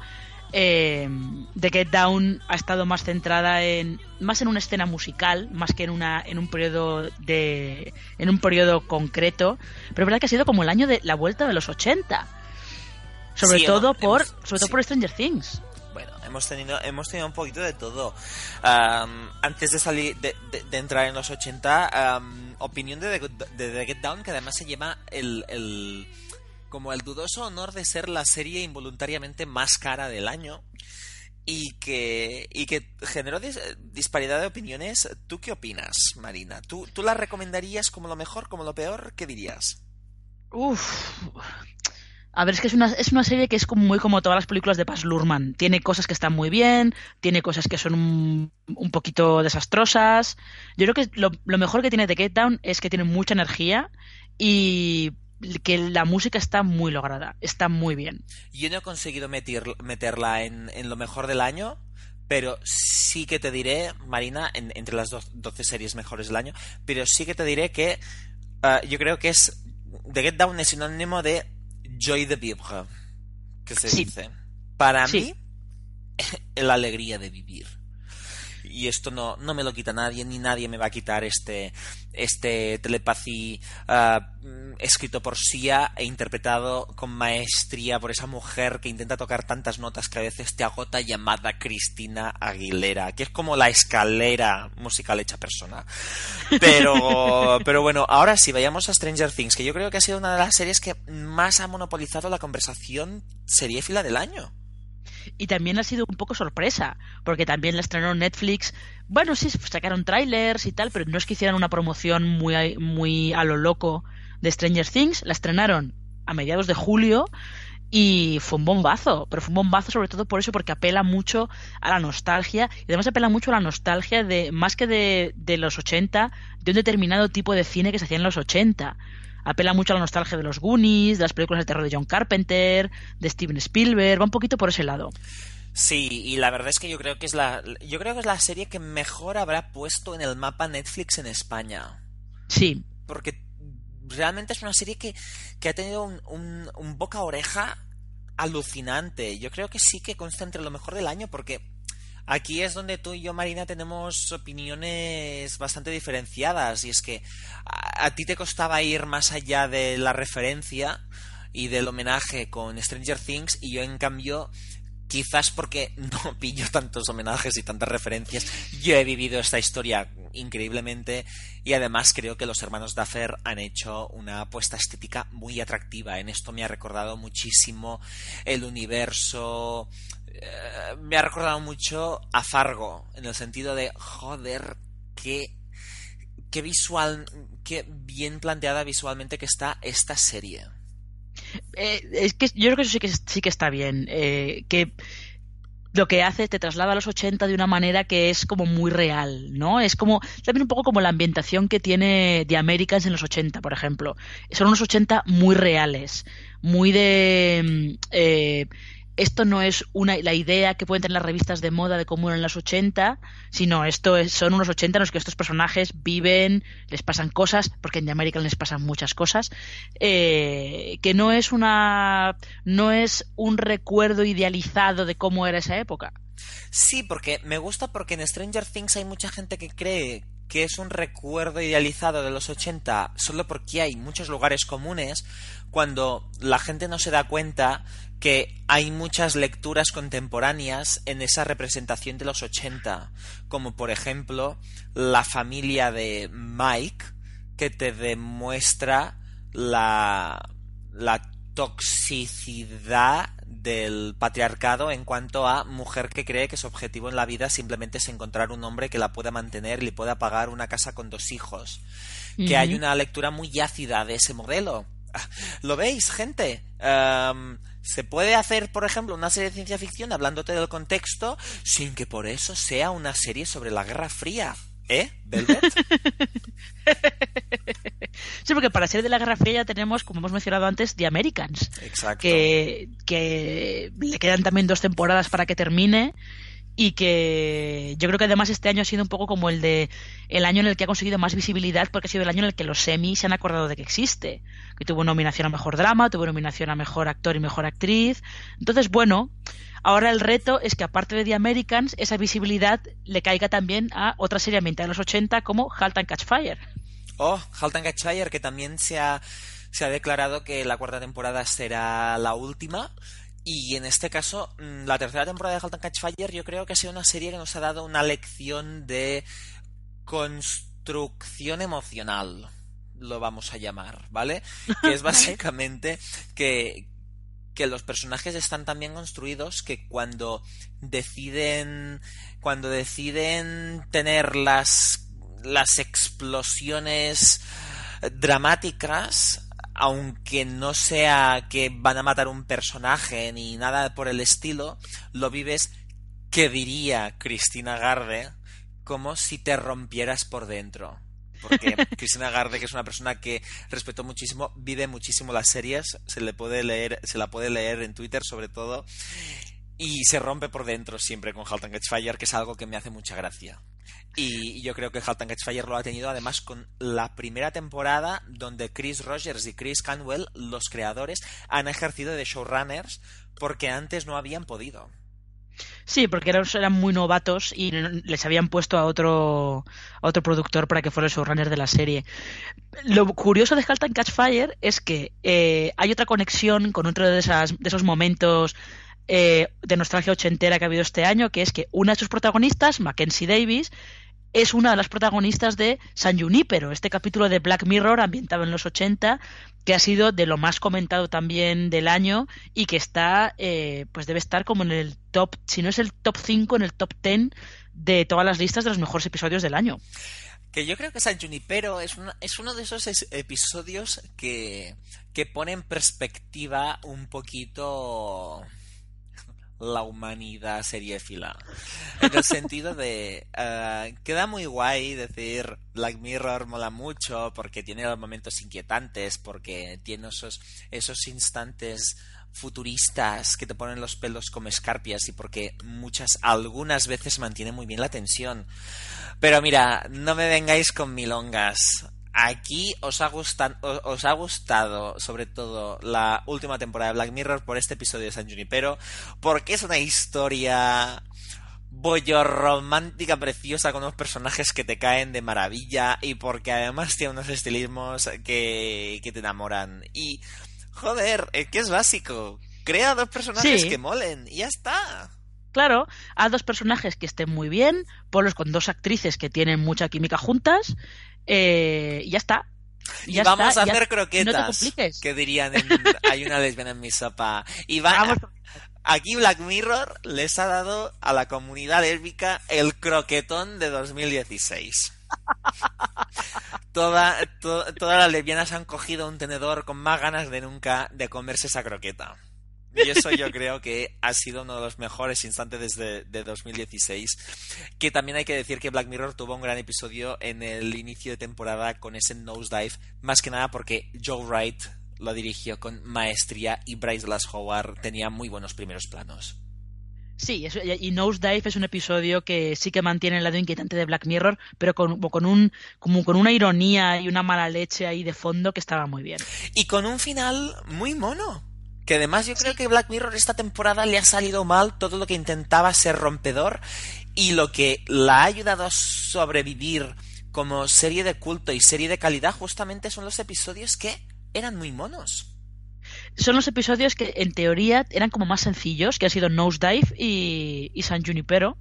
sencillos y con lecturas que podías sacar positivas y no de dejarte con mal cuerpo, porque a mí Nosedive me dejó con, con buen cuerpo, como buen cuerpo me lo deja siempre la matriarca Goldberg cada semana con The Goldbergs, que yo quería mencionarla porque es ochentera, porque Wendy McGlendon Covey está increíble y porque el molde de la comedia familiar puede ser maravilloso a veces. Solamente hay que saber hacerlo bien. Exacto como hacer estas uniones de bloque de benditos 80 que ya nos hemos ventilado para comentar series que si no no sabíamos cómo meter aquí. Y ahora vamos a otro bloque que también es, es maravilloso porque se llama Esto se pone animado. I was fine with the men who would come into her life now and again. I was fine cause I knew that they didn't really matter until you. I was fine when you came, and we fought like it was all some silly game over her, who she'd choose. After all those years, I never thought I'd lose. It's over, isn't it? Isn't it? Isn't it over? It's over, isn't it? Isn't it? Isn't it over? You won, and she chose you, and she loved you, and she's gone. It's over, isn't it? Why can't I move on? War and glory, reinvention fusion, freedom, her attention out in daylight, my potential, bold, precise, experimental. Who am I now in this world without her? Petty and dull, with the nerve to doubt her. What does it matter? It's already done. Now I've got to be there for her son. It's over, isn't it? Isn't it? Isn't it over? It's over, isn't it? Isn't it? Isn't it over? You won and she chose you and she loved you and she's gone. It's over, isn't it? Why can't I move on?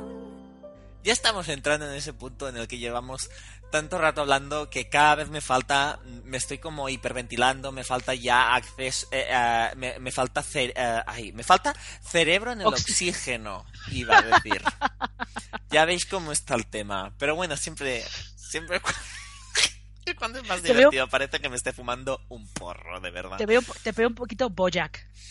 Me ves un poco Bojack que forma parte de aquí que por cierto los chicos del país la colocaron como la mejor serie del año y no voy a ser yo quien se lo discuta, aunque es mejor American Crime este año. Pero, pero la verdad es que han tenido muy buen gusto Álvaro, Eneco y Natalia. ¿Y, y tú qué nos quieres comentar en este Se pone animado?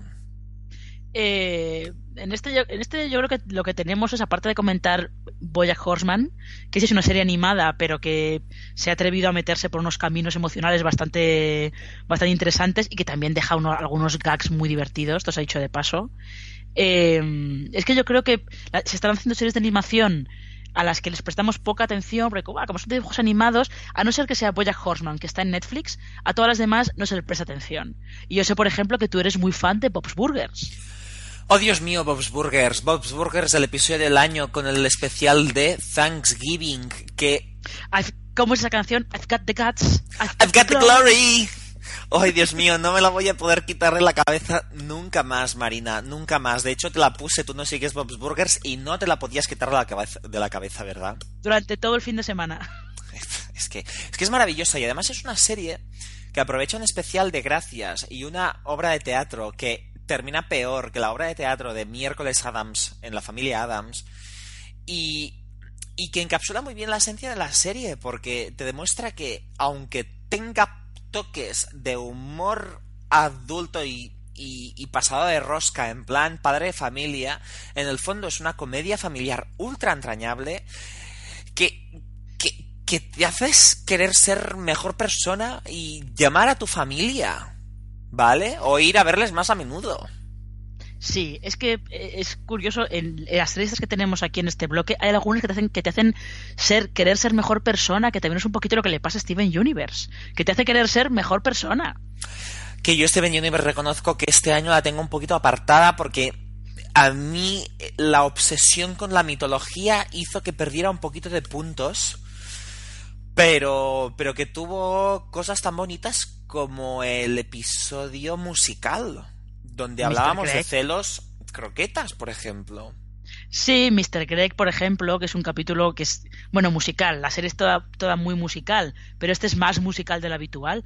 A mí es que la parte de la mitología de las gemas sí que me interesa más.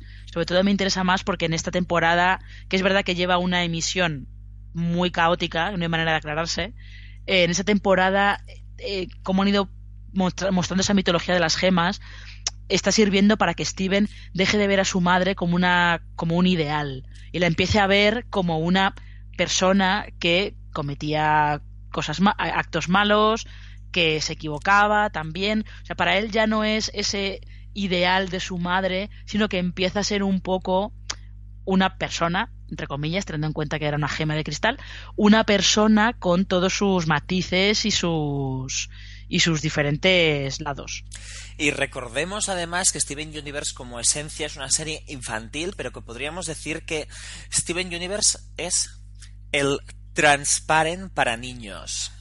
Porque Se podría decir, sí. Porque Rebecca Sugar consigue hablarte de diversidad racial, ah, sexual, ah, derribar prejuicios de género ah, y transmitirte valores positivos de toda la vida como la amistad y el amor y, las buenas intenciones y el tienes que ser mejor persona y la belleza real y te lo hace todo siempre en cápsulas de 10 minutos y oh my gosh Rebeca, eres, eres maravillosa por plantear este universo. Y yo creo, Marina, que eh, otra persona que era maravillosa por plantearnos universos entrañables era Alex Hirsch con eh, Gravity Falls. Que se terminó este año. De hecho, yo creo que en 2016 debió emitir solamente dos episodios. Uno. Uno, que fue el último, justo, pero que fue un gran final. Fue un gran final. Se merecía una mención y además muy inteligente porque porque cerraron en dos temporadas la serie dejando muy claro que en realidad lo que quería hacer Alex Hirsch era una coming of age story, que dirían los americanos. Sí, sí, lo que quería era mostrarte cómo Dipper y Mabel crecen. Dejan de ser un poco unos niños y pasan a ser no adultos todavía, pero bueno, entran en otra etapa de sus vidas. Y tiene el cerdo más entrañable de la televisión después, eh, después de traumatizarnos con el de Black Mirror. Sí, o el cerdito de Kirk en el revival de las chicas Gilmore también. Ay, qué pesado esa, e, ese... Eh, ay, mal llevado, mal llevado. las chicas Gilmore aquí no entran. Así que nos vamos al siguiente bloque, que son divertimentos de cómic, que, que, el cuerpo necesita alegrías a veces, de vez en cuando. You can tell by the way she walks as she You can tell by the way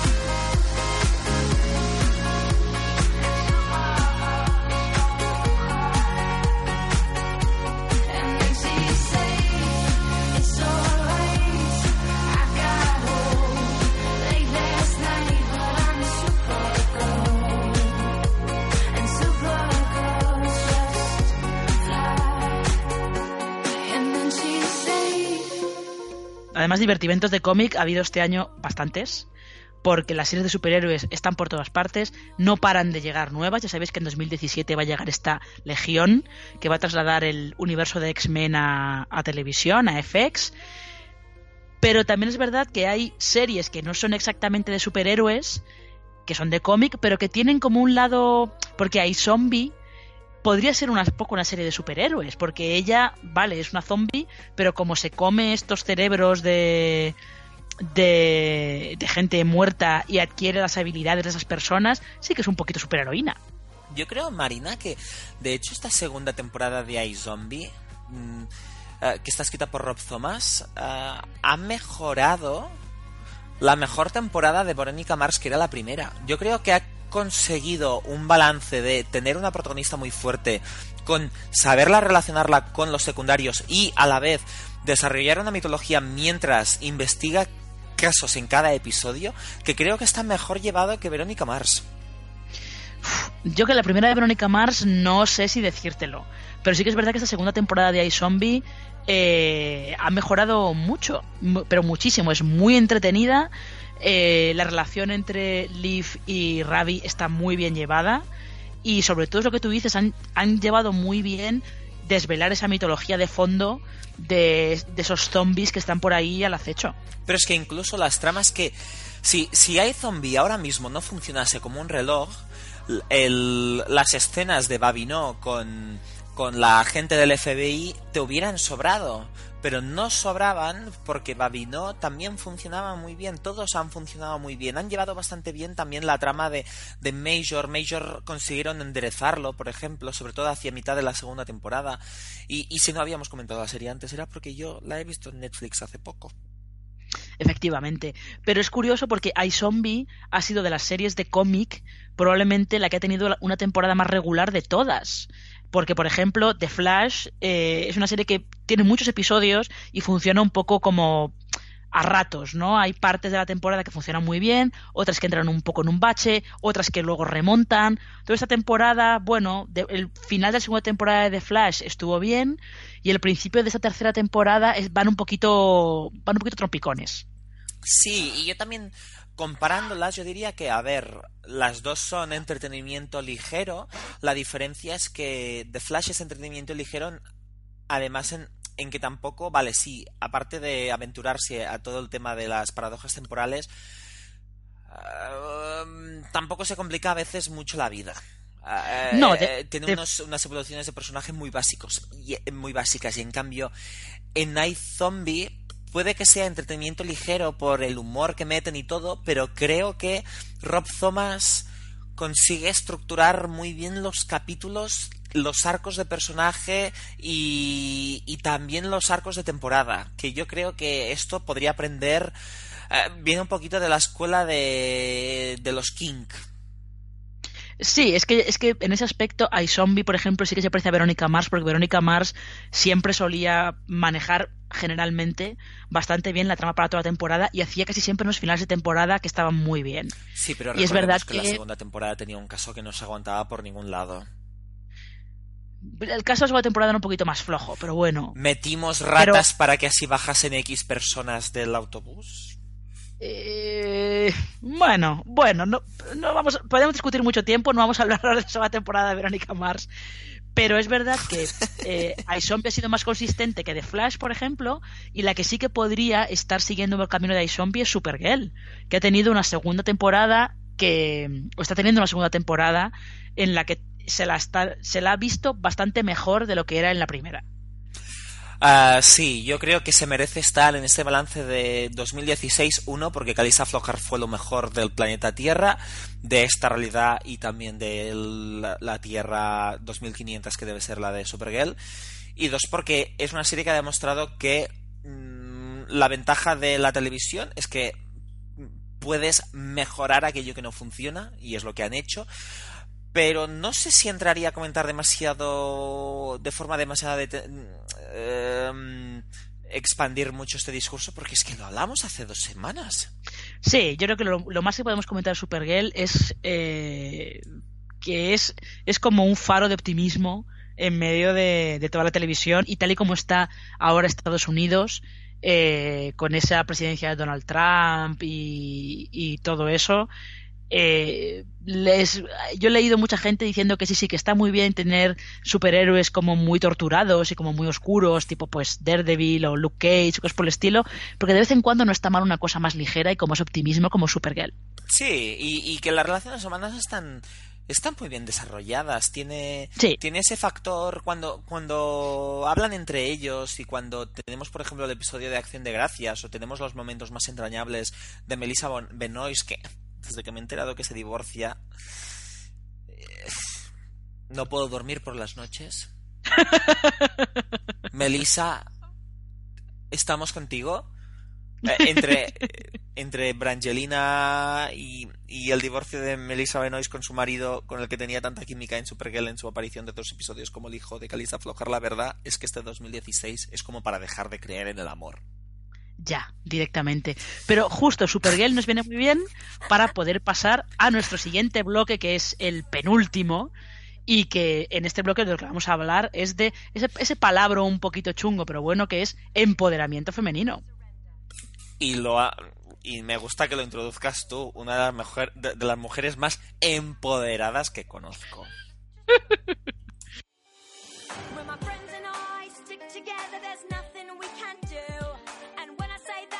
perfectly mean. We're gonna stage a coup with the power of our gossip giggles. We'll storm the Pentagon, then celebrate with bottomless mimosas on the White House lawn.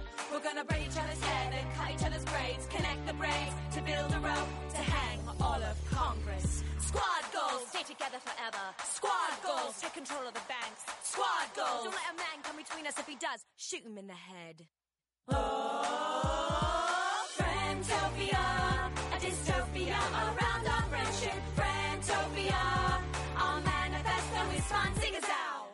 Para empoderamiento tenemos, por ejemplo, esa serie llamada Sweet Vicious de la que comentamos todo ya hace un par de semanas, que es esa serie sobre mujeres que ponen en su sitio a hombres violadores. Efectivamente, que es Sweet Vicious, que podría ser también una serie de superhéroes. De hecho, eh, ellas mismas en el, en el primer capítulo mencionan Batman directamente. Sí, yo creo, yo creo que bebe un poquito aquí. Se mueve un poquito en, en, el, en el rollo de esto podría ser un cómic, esto podría ser Kikas. Efectivamente, pero es verdad que están tocando un tema muy serio, como son es esa cultura de la violación en las universidades estadounidenses y sobre todo, y esto yo creo que ya lo comentamos cuando hablamos de la serie, la mala respuesta de las instituciones ante esa situación. Leticia Dodera, sabemos que no estás muy a favor de ver contenidos que no se emitan legalmente en España, pero de momento no tiene fecha de estreno aquí. No la tiene nadie, de hecho. No la tiene nadie, nadie tiene interés. Es. Ahora mismo estamos intentando que alguien la compre. HBO España, cómprala, por favor. Te faltan contenidos juveniles. Claro, Sweet Vicious es de las series más interesantes que se han estrenado este año y se ha estrenado también un poco de tapadillo, con bastante poca promoción por parte de MTV. Leticia, te gustaría. Y a ver, ¿qué otras series podríamos hablar aquí de empoderamiento femenino? Porque yo creo que podríamos hablar de, también de Crazy Ex-Girlfriend, que terminó su primera temporada, que ahora nos podemos encontrar en Netflix y que. y que. y que. y que era una maravilla en cuanto a mm, belleza real, en cuanto a mm, voces femeninas, en cuanto a género moviéndose por... Eh, serie que se mueve por géneros que se han considerado siempre un poquito más femeninos que masculinos, como es el musical y la comedia romántica, y que también ha dado visibilidad, creo, al colectivo de personas con trastornos ah, psiquiátricos. Sí, sí, lo que ha hecho ha sido eh, tomarse en serio ese arquetipo de, de, la protagonista, de la novia, la exnovia loca, lo que ha sido tomárselo en serio, en plan de no, no, es que Rebeca en realidad tiene problemas y tiene que, tiene que trabajar en ellos y tiene que intentar superarlos. sobre todo yo creo que Crazy Ex Girlfriend lo mejor que tiene es cómo ha ido subvirtiendo un poco las expectativas que podías tener sobre ella y que las canciones son todas estupendas. O sea, funcionan como en... Son chistes como en tres y cuatro niveles distintos. Es una, es una cosa realmente impresionante y lo que yo quiero ahora es que ese crossover que va a haber entre Supergirl y The Flash, que va a ser musical, que estas canciones las escriban la gente de Crazy Girlfriend porque puede ser ya tremendo. Hablando de crossovers, yo creo que el crossovers que, el crossover que hace falta en The CW es un encuentro entre Jane Gloriana Villanueva de Jane the Virgin y Rebecca de Crazy Ex-Girlfriend. Me gustaría verlas comparando ideales románticos. sí, porque además Jane the Virgin ha tenido una temporada en la que el título ya no se ha quedado un poquito pasado de moda. Sí, no sabíamos dónde meter Jane the Virgin, pero yo creo que es una serie que, que merece ser mencionada por las razones que decimos siempre. Porque es una serie homenaje parodia del culebrón que funciona como un culebrón y funciona como un happy place y con unas interpretaciones y uno de los mejores castings de la televisión que esto no se, no se recuerda nunca lo suficiente. Y aquí también hemos metido en este bloque Orange is the New Black, porque también se parece mucho. Sí, porque se toma en serio, se toma en serio los temas que está tratando. Eh, Orange is the New Black, además, eh, yo creo que tiene una temporada rebote como quien dice, de una tercera que a lo mejor está un poco más deslavazada y tal. Pero esta temporada ha estado muy bien. A mí es que me resulta muy interesante la lectura institucional que está haciendo Orange is the New Black del sistema penitenciario estadounidense. Que es verdad que es una lectura que nadie más le ve, que solamente le veo yo, pero a mí me resulta muy interesante. Es interesante. A mí me parece que es una serie irregular que eh, en mi lista. Bueno, desde la primera temporada desde la primera temporada ya ha caído de las imprescindibles desde que eso me parece a mí un, campamento de verano, pero bueno. Hombre, ya no lo es. Ha dejado de serlo el campamento de verano. Ya, pero ya me parece un poquito tarde. Pero bueno, sí que me parece un entretenimiento correcto. Pero no me parece ya que las tramas están, estén tan bien llevadas. Me parece que Genji Kohan, Kohan Genji Kohan cojea un poquito en sus tramas. y aquí en Empoderamiento, quien sí me gustaría eh, reivindicar como una de las mejores series del año es The Girlfriend Experience. Drop the mic. ¿Con eso quieres que pasemos al siguiente tema directamente? No, Marina, coméntala un poquito, por favor. A ver, si me haces, haces un drop the mic, ahí se queda el tema directamente. No, pero tú lo coges del suelo y sigues. The Girlfriend Experience, yo creo que lo, más notable es el personaje central que han construido, ¿no? Esta Christine, que también se sale por completo de, de las ideas preconcebidas que podríamos tener sobre una score de lujo.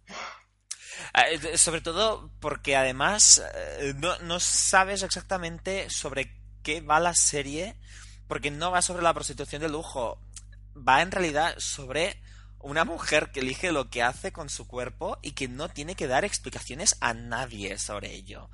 O sea, bueno, mientras pague los impuestos, el problema es que no lo puede hacer de forma, de forma totalmente blanca, porque claro, la prostitución no, no acaba de estar legalizada. Y, y me parece muy interesante que haya acabado teniendo esta, esta lectura, la lectura de por qué tiene Christine que ser fácil de leer. No, ella es quien quiere ser, que me parece la lectura más empoderada de este año. Sí, sí, totalmente. porque además allí hay unas ramificaciones freudianas que, que no sabes si entrar o no entrar, tienes un ataque de ansiedad que no sabes si es verdad o no es verdad, nunca, nunca estás seguro de qué pasa con Christine. Pero la verdad es que no hace daño a nadie, ¿verdad? Pues que haga lo que le dé la gana.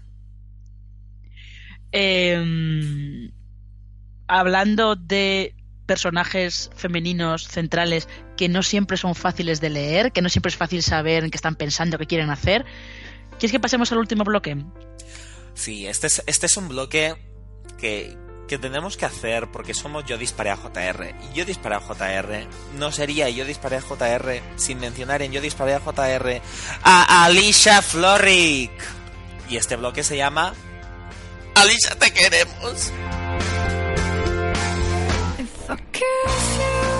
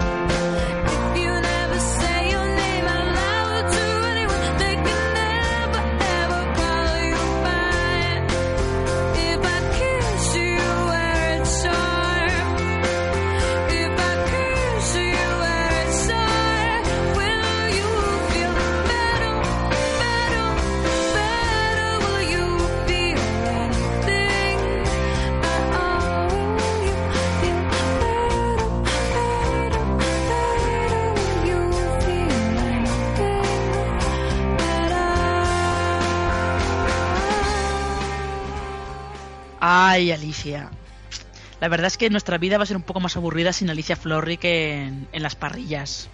Entonces he dicho de paso. Por muchos problemas que hayamos podido tener con la última temporada de The Good Wife, todo lo que queráis. Yo sigo sosteniendo que la última escena, esa última escena entre Alicia y Diane Lockhart, es de lo mejor que se ha visto este año. Totalmente. Estoy totalmente de acuerdo.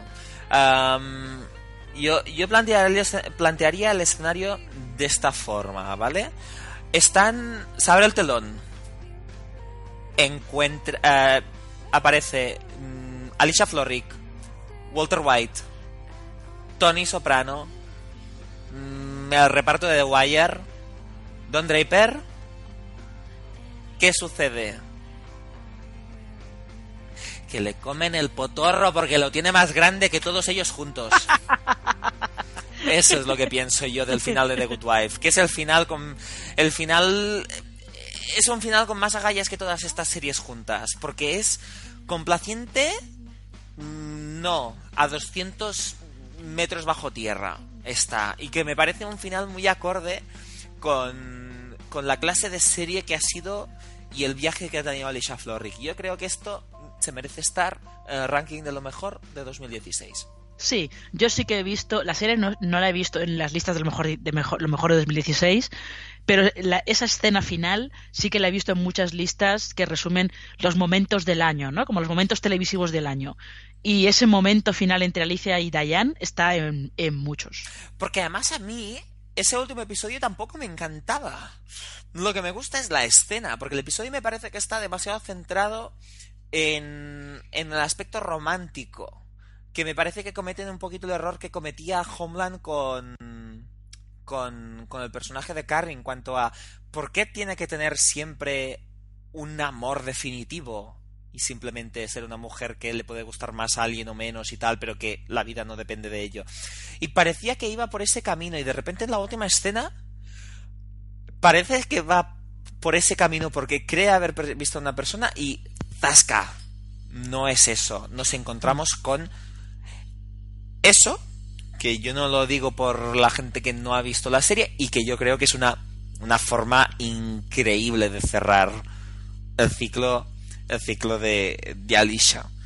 Y, y, podemos mencionar aquí, si quieres, Brain Dead, que también es una de las sorpresas de 2016.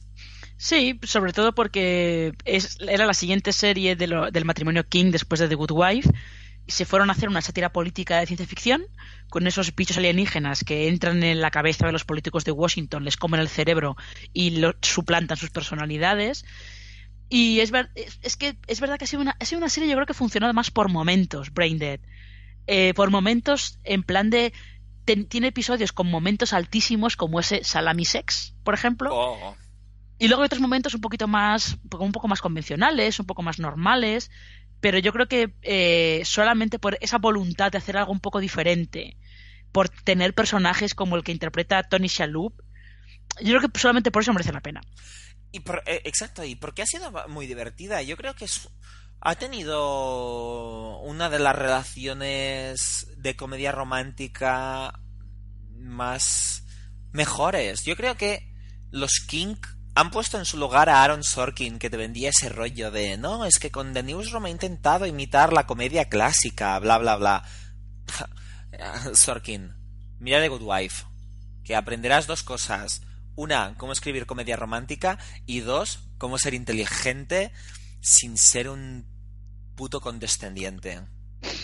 Y la verdad es que también hay que, hay que señalar que lo que ha tenido muy bien Brain Dead aparte de esa, de esa comedia romántica entre los personajes de Mary Elizabeth Winstead y Aaron Tveit, yo creo que de lo mejor que ha tenido Brain eran sus previews León. Sí, ha tenido grandes momentos musicales esta, esta serie. La verdad es que ha sido una serie que me he olvidado de recomendar en, en cualquiera de mis listas, pero, pero que creo que es una serie, una de las series, ¿cómo decirlo? Ha sido una de esas series ¿Qué han hecho? Mira, mi lista de las series de 2016 hay series que todas son buenas, pero hay algunas que te hunden en la miseria, otras que respetas muchísimo, aunque quizás no has invertido tanto en ellas, aunque no, normalmente yo invierto en todas. Pero yo creo que eh, es, es de esas que hace que, que la televisión sea un mundo más agradable. Porque es diferente, pero a la vez es ligera. Y esto se agradece cuando tienes que ver tantas series cada día. Sí, yo también confieso que una que se me ha olvidado meter en mis listas es la cuarta temporada de Orphan Black, lo cual es, un olvido imperdonable por mi parte porque yo me lo he pasado muy bien con ella, pero bueno. Clones, ya sabéis, ¿eh? a darle su merecido a Marina. Vive pero bueno, en Madrid, no tenéis problemas en llegar porque todos lo sabes, trenes, autobuses y vuelos van a Madrid. Exactamente, pero si podéis, si podéis mejor mandadme a Crystal, que es más divertida. Y, no sé, ¿nos falta comentar alguna cosa del año 2016? Eh, pues probablemente nos falte algo, pero ahora mismo somos incapaces de acordarnos, con lo cual yo creo que este resumen ha quedado bastante, ha quedado bastante completo. Ha quedado bastante completo. Ahora sí que os decimos adiós. Um, espero que, que, que empecéis el 2017 con buen pie, que sea mejor que este 2016 que a nivel internacional no va a ser muy difícil. ¿Y quieres desearles tú algo más, Marina? Nada, que tengáis un buen año nuevo, que lo paséis muy bien y que veáis muchas series porque luego las tenemos que comentar todas, claro. Exacto. Hasta, hasta el año que viene. Salud, buenas series y independencia, que cada uno se lo tome como quiera.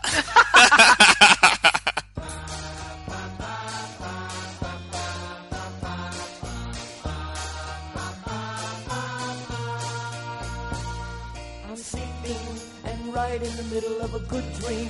Like all at once I wake up from something that keeps knocking at my brain. Before I go insane, I hold my pillow to my head and spring up in my bed, screaming out the words I dread. I think I love you. This morning I woke up with this feeling I didn't know how to deal with. And so I just decided to myself, I'd hide it to myself and never talk about it. And did not go and shout it when you walked into the room. I think I love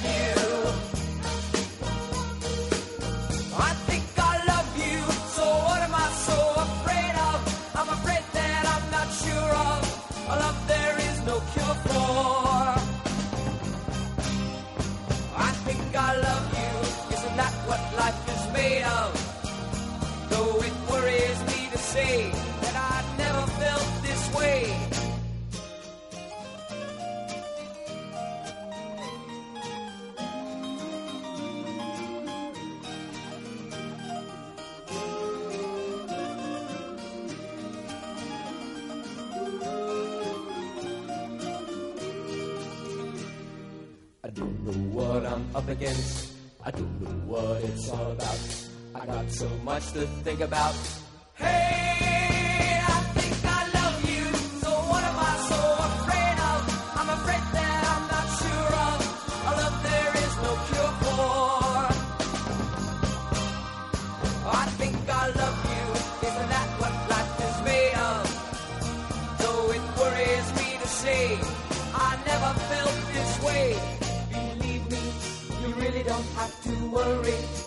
only want to make you happy.